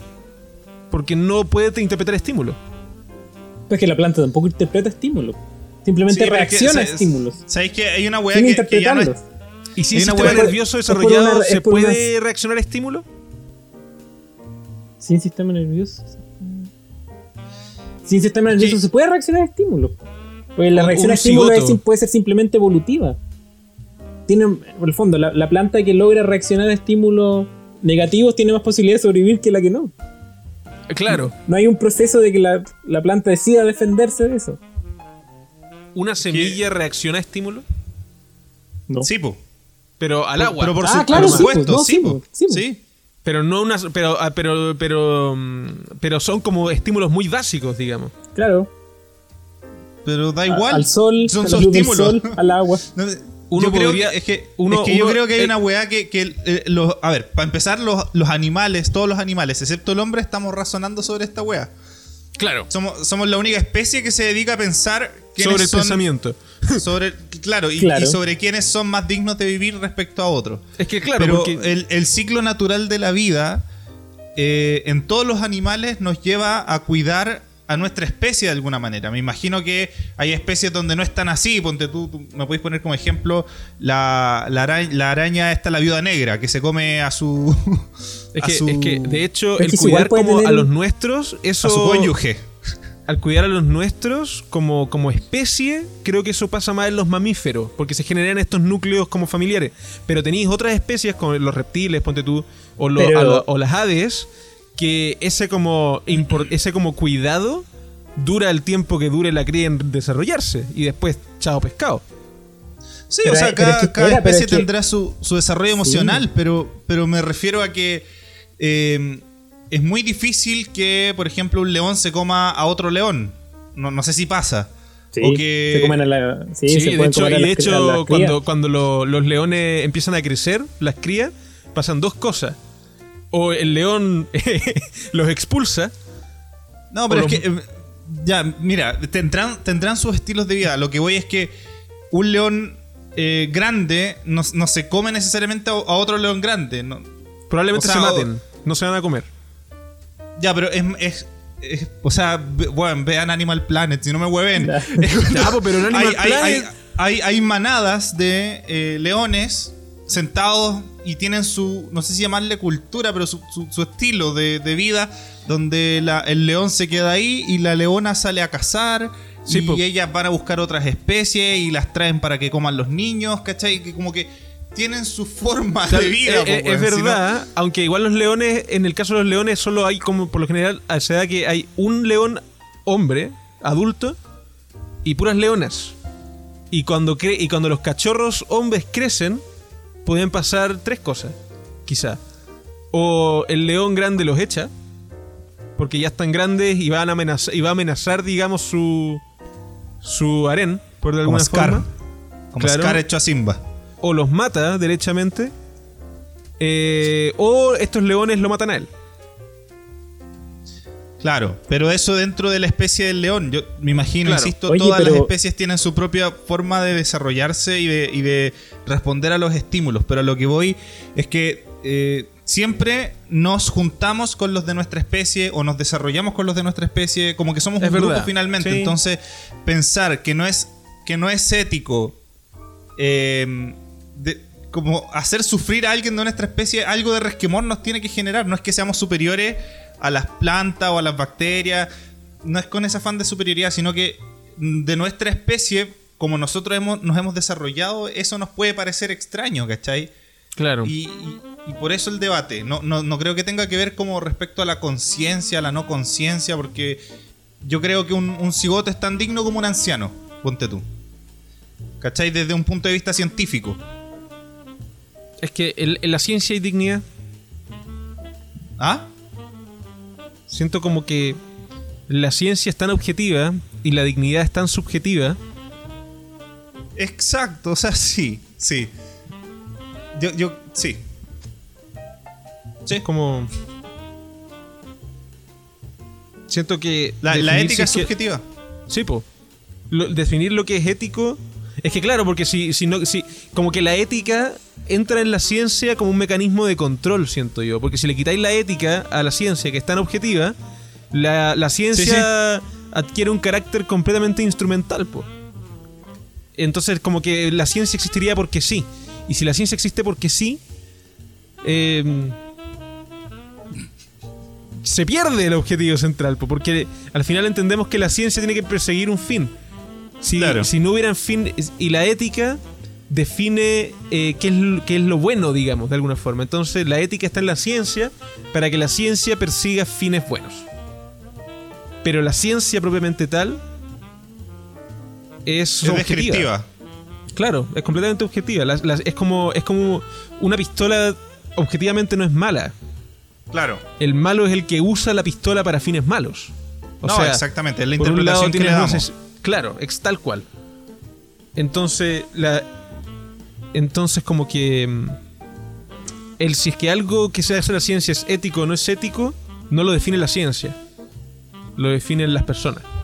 No, absolutamente. Absolutamente.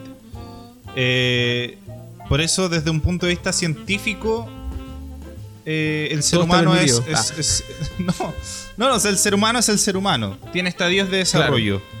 Cuando tú quieres eh, terminar con esa vida humana, es un, un tema ético, y un tema moral, y un tema social. Como, como lo que estamos pensando en este caso de desarrollar un ser humano in vitro. Claro. Un ser humano in vitro. Es, es- es loco. Es loco, yo, yo no, no, no- bueno, no me gustan, te lo dije la otra vez, no me gusta mucho el tema del, del desarrollo de la inteligencia artificial porque en cualquier momento Siri sabe más que nosotros, weón, y nos mata. Pero ¿qué pasa? ¿Qué pasa? ¿Qué define? eh, ¿Qué distingue? ¿En qué punto hay toda una teoría eh, respecto a, por ejemplo, es ciencia ficción, completamente ciencia ficción, pero en el momento en que le des a un robot conciencia, nuestro nivel de conciencia, Que no solo sea consciente de lo que pasa, sino que tome conciencia de su conciencia y de forma eh, orgánica, digamos. Que pase naturalmente, no porque yo le puse un comando que dijera toma conciencia de tu conciencia. ¿Eso es vida también? Es que, Porque- insisto, para mí la conciencia no es determinante. Pero entonces, No, no. si un robot fuera consciente y, tu- y tomara conciencia de su conciencia y entendiera lo que pasa y fuera capaz de procesar lo que sentimientos y sentir. Si eso ocurre con un robot, ese robot debería ser respetado como un ser vivo. Puta. Si es que puede sentir dolor y puede Es que amar. sí, es que paja, weón. Yo, es que. Hay que. Yo creo que ahí hay que volver a entender. Porque yo creo que hasta hoy. Hasta, hasta donde no existen ese tipo de robots que pueden Sí. amar, sentir y no sé qué mierda. eh, entendemos que todo lo que tiene un proceso natural es digno de. eh, de vida. O sea, no, De- de con la palabra de dignidad, pero en realidad tiene que ver con que eh, está apto para la vida. Porque se creó naturalmente, ¿cachai? eh, cuando, cuando hay una intervención artificial, yo creo que ese debate todavía no está resuelto. Porque ya estamos diferenciando entre dos tipos de creación: la creación Claro. natural y la creación artificial. Y, Claro. y cuando llegue ese momento, me imagino que, por ejemplo, en las constituciones del mundo vamos a tener que poner que todo ser creado de forma artificial eh, es tan digno de una vida como... Y ahí yo creo que se va a generar un debate. Para mí, si tú me preguntáis ahora, creo que me faltan antecedentes para poder decirte, ah, esa persona es digna de ser respetada, porque, porque creo que de partida no deberíamos jugar con eso, no deberíamos eh, crear algo que no nos corresponde. Es que si ocurre naturalmente, piensa, piensa cómo, cómo van evolucionando hoy en día las supercomputadoras, donde cada vez tenemos supercomputadoras más potentes. Y eso va a ser exponencial. ¿Qué pasa si en algún punto generamos una supercomputadora que es tan veloz y, tan, y, y que de alguna forma se genera el fenómeno de la conciencia? Hasta el día de hoy no es posible determinar en qué parte de nuestro cerebro ocurre la conciencia. Ahí como que uno podría decir ocurre por aquí y si te toco acá altero cómo ves las cosas, es verdad, pero no hay como un punto exacto donde uno puede decir, ok, esta es la conciencia, si la saco y la copio aquí voy a generar conciencia. Entonces como que es algo que está ahí, es, es como que uno casi que podría hablar del alma, por decirlo así. Claro.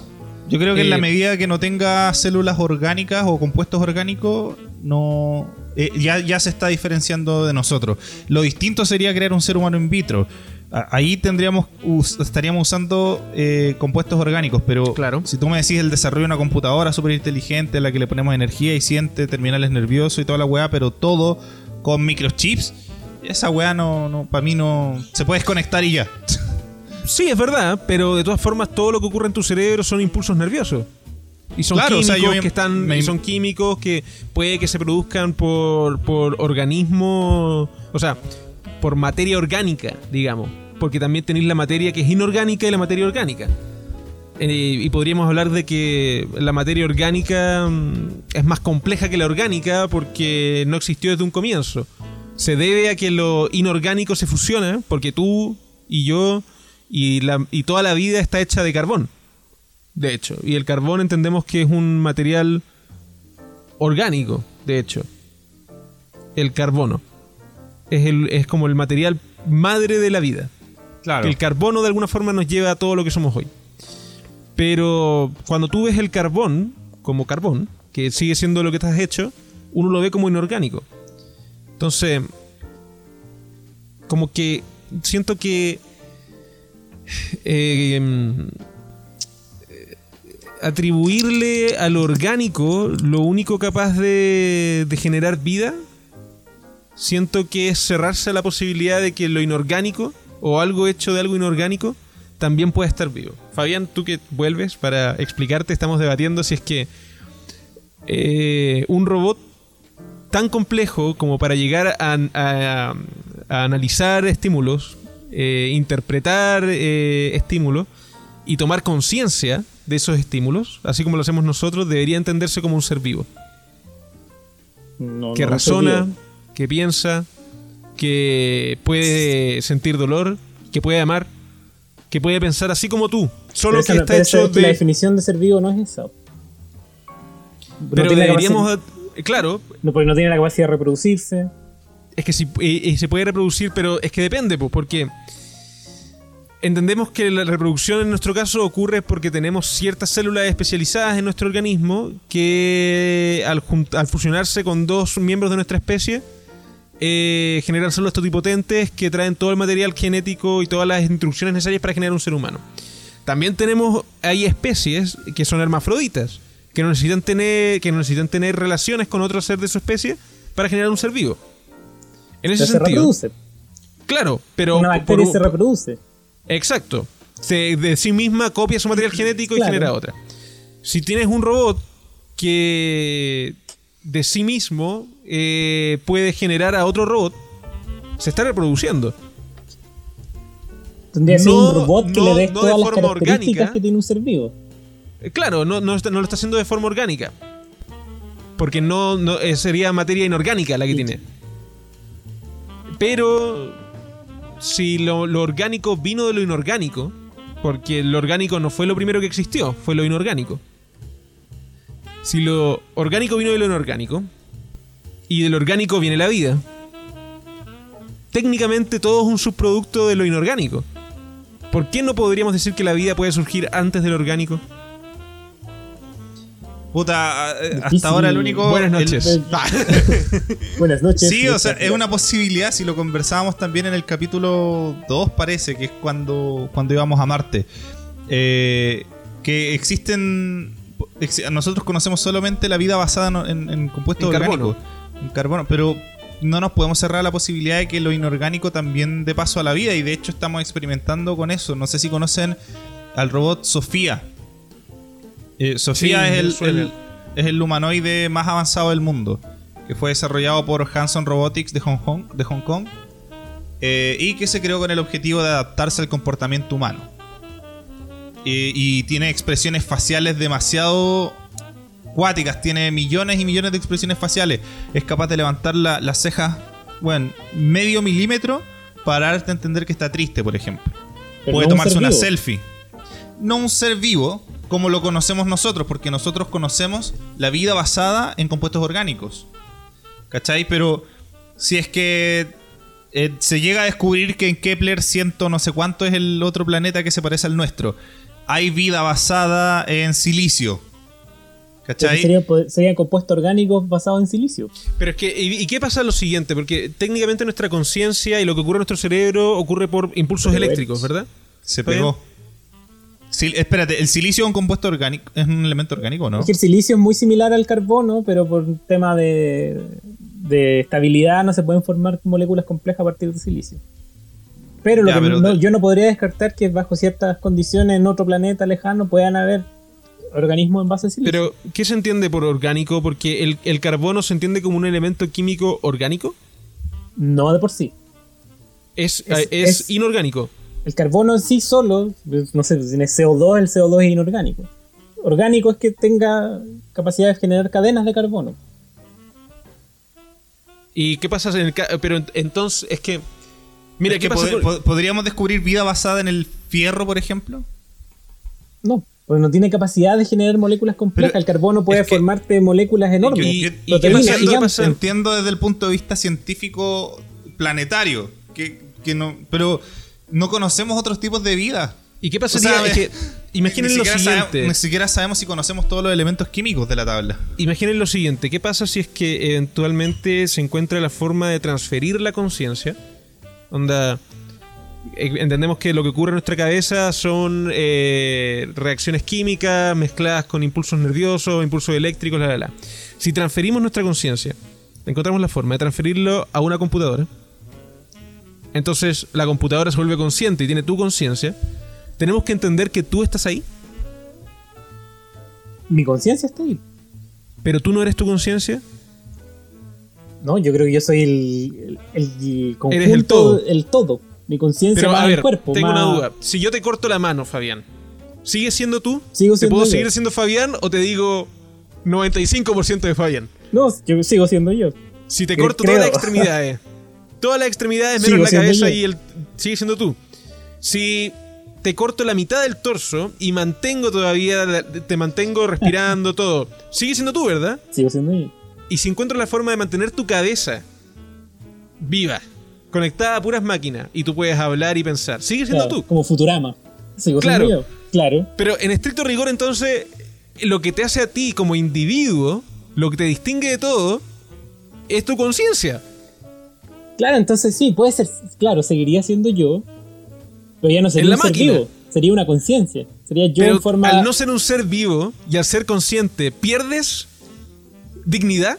O sea, ¿puedo experimentar en ti por no ser un ser vivo? Es que ya el hecho de transferir la conciencia está experimentando. Es- ya, pero digamos, digamos, digamos que te transferí. Y el Ya. momento de que tú ya eres un ser transferido, ¿pierdes tu calidad de individuo? De- o, o debería ser un tema ético también. Que hay un tema ético de cómo defines a ese nuevo. a ese nuevo ente. Que es una conciencia en una máquina, ya no va a ser una conciencia en un, en un ser humano, una conciencia en una máquina. Es un, es un nuevo. Pero es No sé, consciente. es un nuevo decir, puede sujeto, no sé, interpretar, no sé cómo puede interpretar lo que, lo que, lo que pase, Claro. los estímulos que ocurran. Entonces, si yo te envío un impulso eléctrico, hay quien podrá decir, pero es una máquina. No estás sintiendo. Pero quizás tú interpretas el impulso eléctrico como dolor. Y lo peor es que eres consciente. Entonces, puedes sentir ese dolor. Pero yo creo que la perdería cons- la, quizás se perdería la capacidad de interpretar el dolor. Sería una ¿Es que se conciencia. Es que el- el- el- es la complejidad del sistema nervioso lo que te lleva a. Sería, Es que es hay- que sería hay- como estar eh, con anestesia local. Es que Creo- sería sí, eso. pero no sentirías nada. Pero es que hay no, no casos. sentiríais nada, pero, pero te, te da como cosa cuando te están abriendo una muela, pues, weón. Pero es que hay casos, por ejemplo, he, he visto casos médicos en que el sistema nervioso está dañado, ponte tú, y el dolor se interpreta mal. Entonces no interpretas el dolor como dolor, Madre. sino que lo interpretas como cosquillas, ponte tú. Claro. ¿Qué, qué pasan? eh, que- como que el, el- el impulso está el- a nivel cerebral se interpreta mal. Claro, o puedes sentir dolor donde no hay dolor. Claro. Pero eso, es- eso al final de cuentas, si te das cuenta, son impulsos eléctricos, es una falla en el sistema. Claro. O sea, hay Entonces, dolor, ¿no? En realidad sí hay una dolor. máquina, una máquina, si tú replicas el impulso eléctrico, técnicamente podría procesarlo como dolor, en especial si es tu conciencia, porque tu conciencia está acostumbrada a ciertos estímulos. Claro, tendrías que de alguna forma hacer que esa conciencia sienta. Es macabro porque estamos buscando cómo hacer que una máquina du- le duela. Claro, Pero. Pero. En estricto rigor, si eso ocurriera. eh, es ético experimentar con una conciencia, en este caso ya artificial. Porque tu conciencia pasó de ser natural. La transfería a un, a un dispositivo artificial. Para que se sostenga. Entiendo que tu conciencia ahora es artificial. Porque la que la que sostiene es un organismo artificial. Yo, es que yo creo que la ética se va formando a medida que van apareciendo las cosas. Ah, claro. Hoy no podrías decir el sin ético porque no no, no hay nada que discutir. po. Claro, es que no, pero por eso, hoy en día es, es difícil ponerse en la situación de cuando eso suceda. ¿Cuál, cuál va a ser la, la realidad de lo que esté pasando?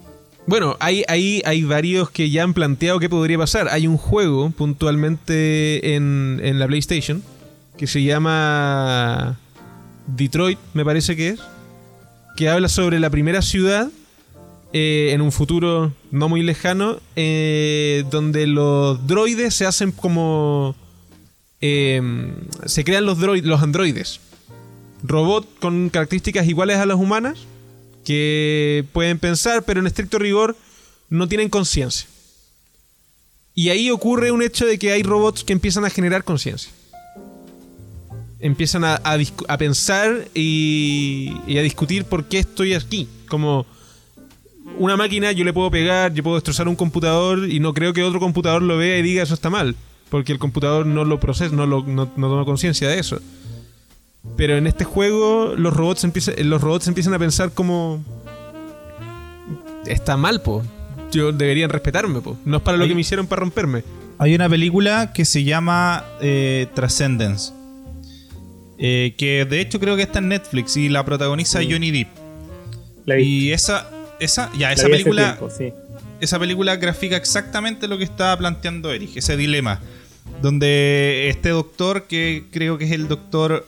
Eh, doctor Will Caster. Ah, que es también un la vi, de hecho, ahora que lo eh, mencionas, sí. Es un Sí, investigador de inteligencia artificial y tenía como una enfermedad terminal, creo, y le dice a su esposa que eh, él tomó la decisión de pasar una conciencia, un computador, no sé qué wea. El tema es que después su conciencia pasa a formar parte de las cosas. Porque si tu conciencia puede vivir en un computador Lenovo, Intel Core i7, puede vivir perfectamente en un televisor o en cualquier wea que tenga internet. ¿Cachai? Claro. Y memoria que puede almacenar Y- y- tu Y conciencia. termina invadiendo Eh, todo, ¿no? Exactamente, y termina invadiendo todo. Entonces es un tremendo dilema, pues, weón. Porque quizás con todo esto que plantea Eric, eh, puede llegar a pasar. El tema es que no hemos logrado sintetizar la conciencia de- del ser humano. Separarlas. Hoy no, no se ha creado nada parecido a la Claro. conciencia. En este No momento es la conciencia material. está. Va, va con el cerebro. Claro. No no la podemos separar del cerebro. Pero el tema, y, y No también lo sé. conversábamos en otro capítulo, ¿qué pasa cuando morimos? ¿Qué pasa con esa conciencia? ¿Se eleva realmente en forma de alma? ¿Se va al cielo? ¿Qué- eh, eh, a mí Se me da mucho miedo. con el cerebro. Sí, pero ¿y qué pasa si esa conciencia es indistinta del, de- del cerebro? O sea, por ejemplo, hay, eh, hay, eh, si- hay estudios, o sea, no, no hay... No me refiero a estudios científicos ni nada por el estilo, pero hay como ramas de la ciencia, de, de- de la filosofía que se dedican a estudiar los efectos paranormales, por ejemplo. Y se supone que nuestra conciencia, nuestra alma o algo eso que, que- que no logramos todavía tocar es energía que pasa a formar parte de otras cosas después. ¿Cachai? No, no sé si eso es- ha sido comprobado, no sé O si sea, es así. Es que en, en estricto rigor, eh, todo lo que somos es energía.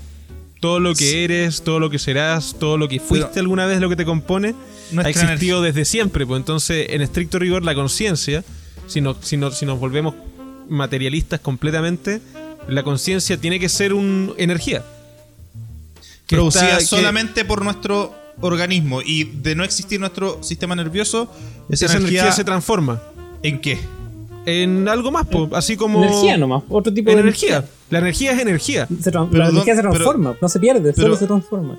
Pero ¿a qué, ¿a qué se transforma? O sea, después pasa a formar parte de los de las bacterias que nos comen, por ejemplo. Piensa, piensa que en este momento nuestra conciencia eh, es generada, supongamos que es estrictamente el cerebro. Entonces, actualmente tu cerebro está produciendo elementos químicos. O sea, no. Eh, sí, creo que, creo que sí. Hay, hay Síntesis de químicos que, neurotransmisores. Claro, eh, tenéis eh, impulsos eléctricos y todo eso combinado genera tu conciencia. Una vez que el cuerpo, el cuerpo se apaga, eh, eso- esos impulsos eléctricos dejan de existir. Entonces, sin esos impulsos eléctricos, la conciencia como la conoces no puede existir.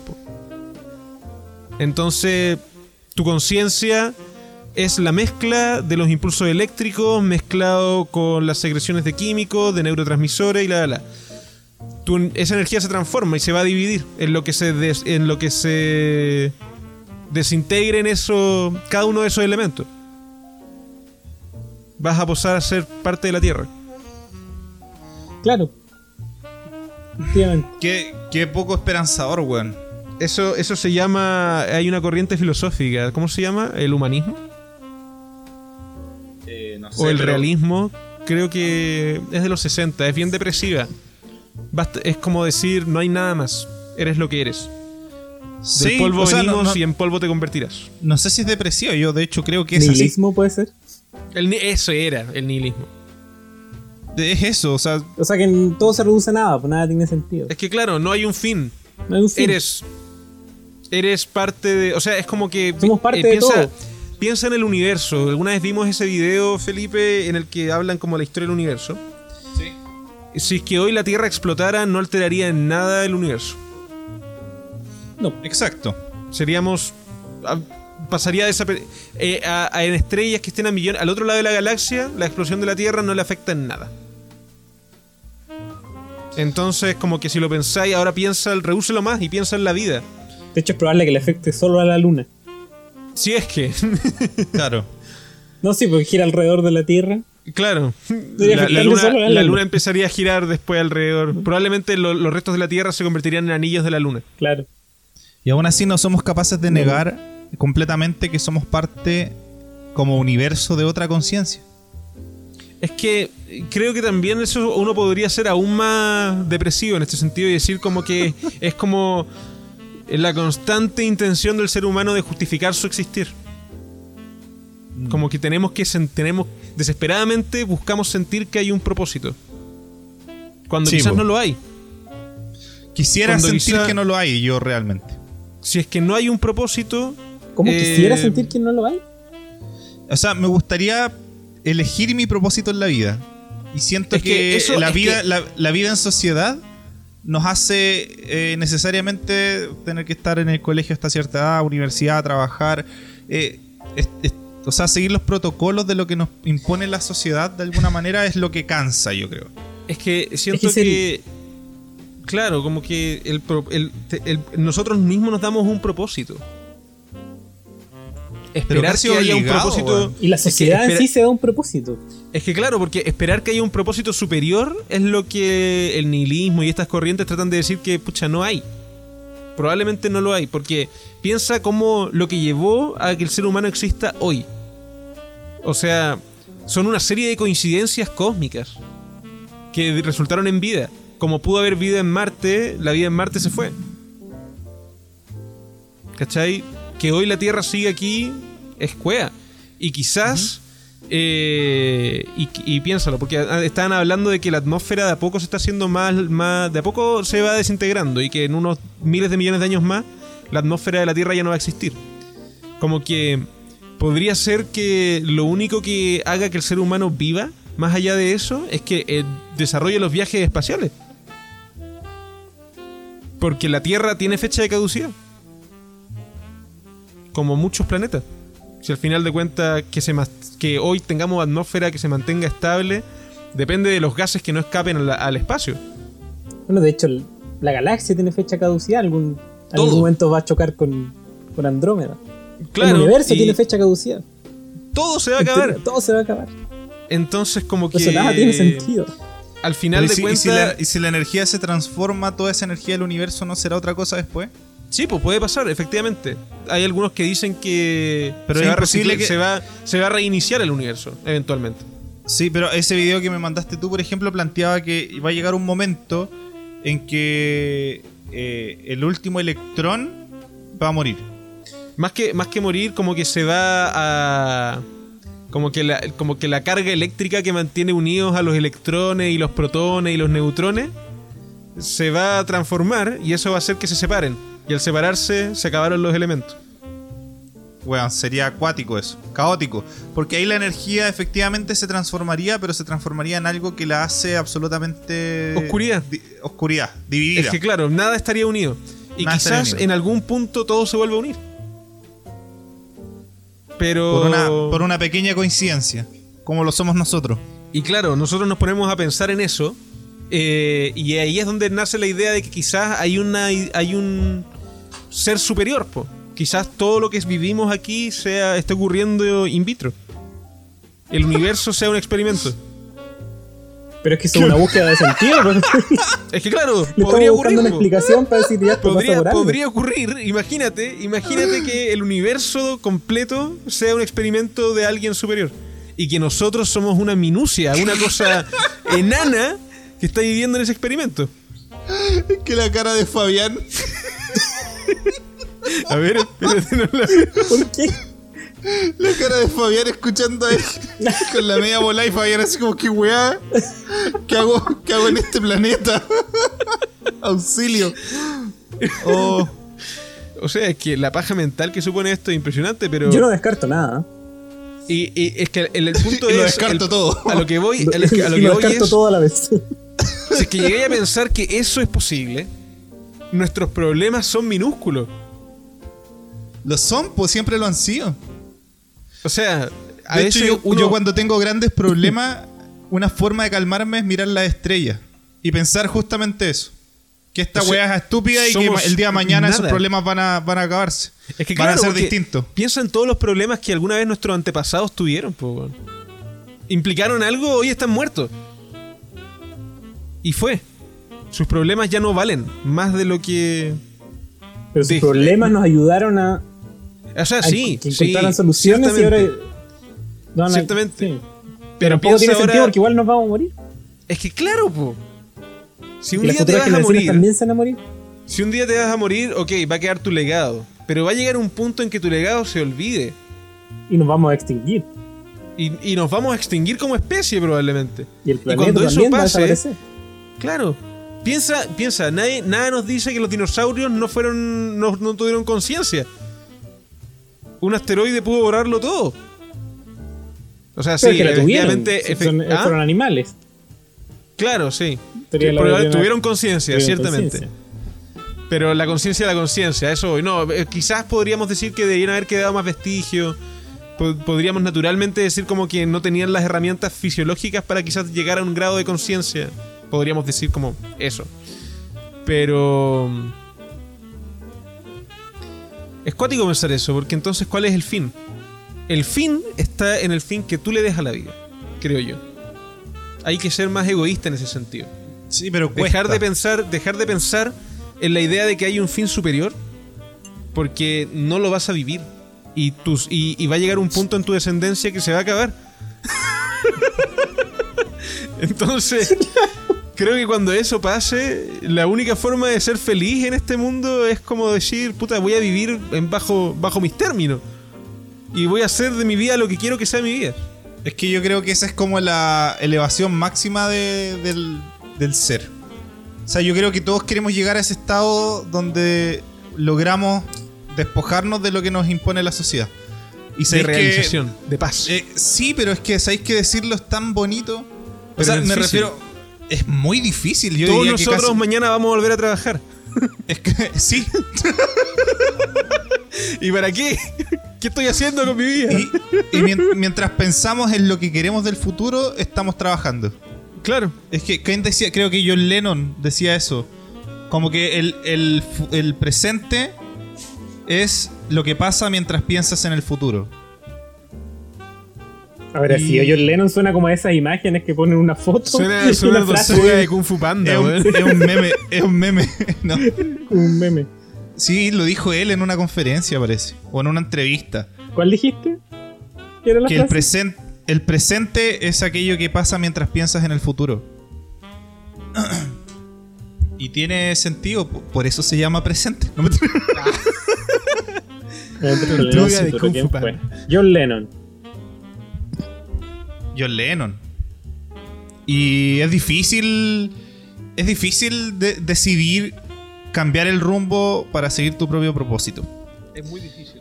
Es muy difícil, weón. Demasiado. Yo no sé si alguien se atrevería a.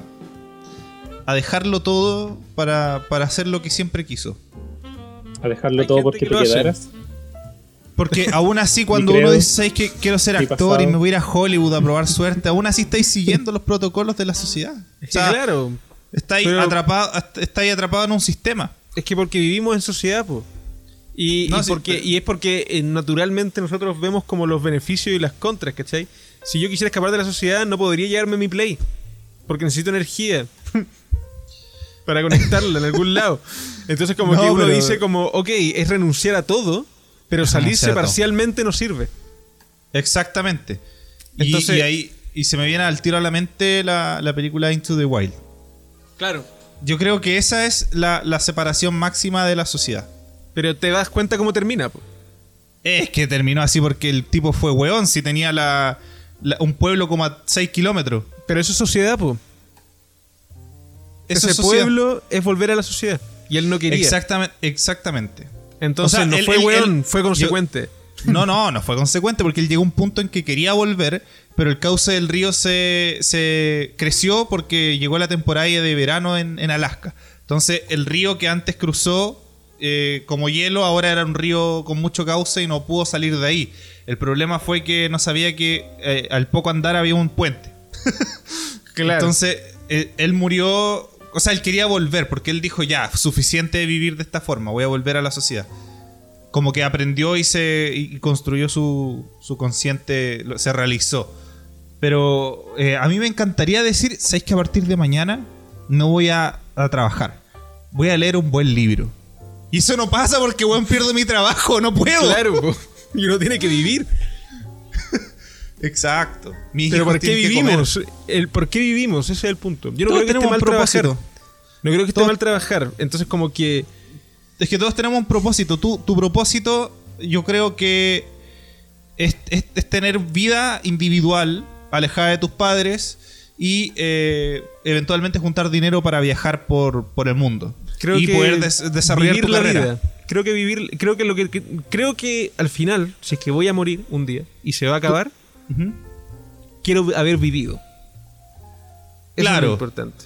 Es que tú Eso trabajas. es como una frase de la Sociedad de los Poetas Muertos. Creo haberla escuchado ahí. Yo nunca he visto esa película. ¿En serio? Y quiero verla y siempre se me olvida. Voy a guardar el Sí. nombre de nuevo. La Sociedad de los Poetas Muertos. Tú trabajas para tu independencia. Claro. Lo, mismo Ya, ta- pero, lo pero mismo, lo sentido mismo da- Fabián. Sí, pues, Lo mismo ese Fabián. es- eh, en- pero ponte es- tú, es un yo- sentido en torno a lo que ya está socialmente como aceptado.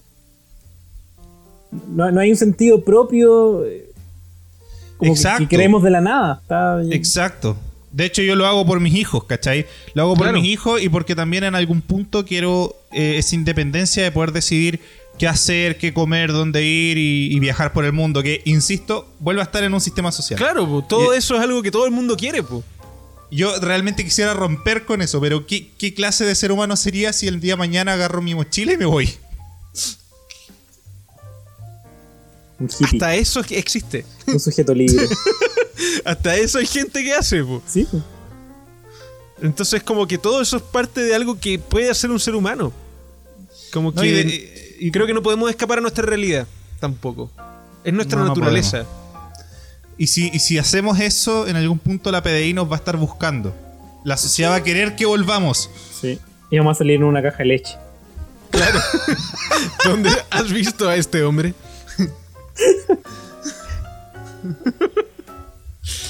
Oye, no sé si vamos a ignorar el hecho de que llevamos más de tres horas grabando, weón. Quizás deberíamos detenernos porque ¿Cómo que si tres no, horas? Yo llevo este dos horas podcast 58. nunca verá la luz. ¿Qué? Todavía 2 no, horas güey. 57 llevo yo. Ah, ya, yo 58. Ya, eso. Ya, eso, sí, sí, sí, yo igual. Ah, ya. ah, ya. Pero, weón, esto lo edito yo. Así que quizás deberíamos frenar. Sí. Pero lo vas a pasar bien. Fue un gran debate. Yo solo, yo solo espero que el debate se tome íntegramente. Ojalá no perder ningún fragmento. es que la Pero, parte puta. final fue interesante. Es que, es, que es muy- difícil porque no, esto no puede durar tan, tanto tiempo tampoco. po. Tiene que ser una hora y una hora, una hora y media. No, pero es que, eh, ¿por qué te, te acoges a los protocolos sociales, Eric? Es verdad. Bien. Sí. Por Podemos eso hacer es un un capítulo capítulo de especial. tres horas, bien. Un capítulo especial. especial. Debate. No, que- es que filosofía. ¿sabéis qué? bueno, aquí subsanamos las do- los dos podcasts que debíamos, po. Semana pasada y esta. Está bien. Reflexiones de la vida. No, si yo, yo puedo dejarlo completo. De hecho, me facilitas la pega. Eso ha sido todo por hoy. Eh, esto fue Voy a tener suerte en la compañía de eh, don Fabián Villalobos Ogranza, químico farmacéutico que hoy se desarrolla como oficinista en una farmacia de Providencia. Ha sido, ha sido realmente un agrado, Fabián, tenerte aquí. Es que es la peor definición.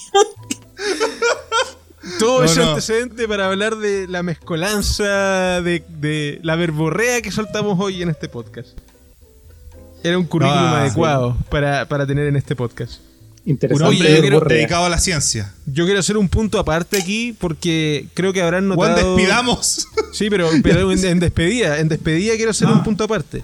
ah, dale, dale. Eh, porque creo que nuestros auditores notaron eh, nuestra ausencia por una semana, casi dos semanas.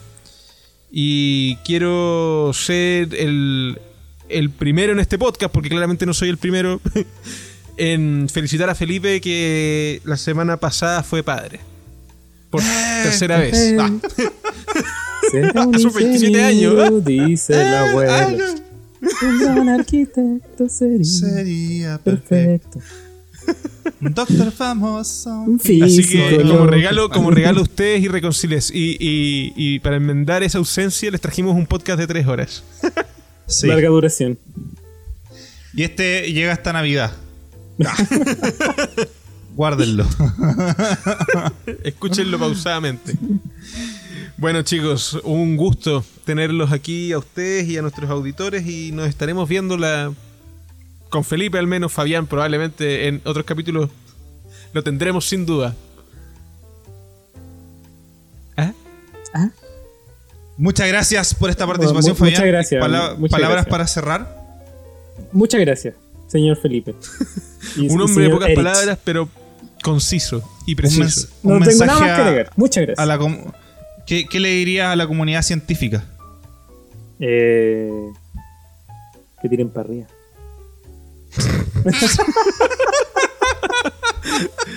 Gracias. Me, me- me hace preguntas difíciles, amigo.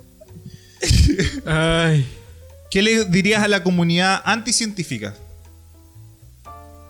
No, prefiero no, no reproducir esas palabras.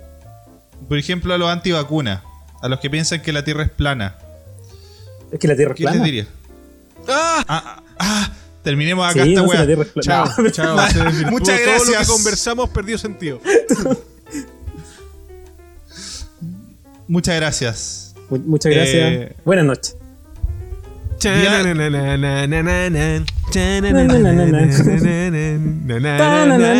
Debería ir lo de Friends ahí. Con un muchas gracias.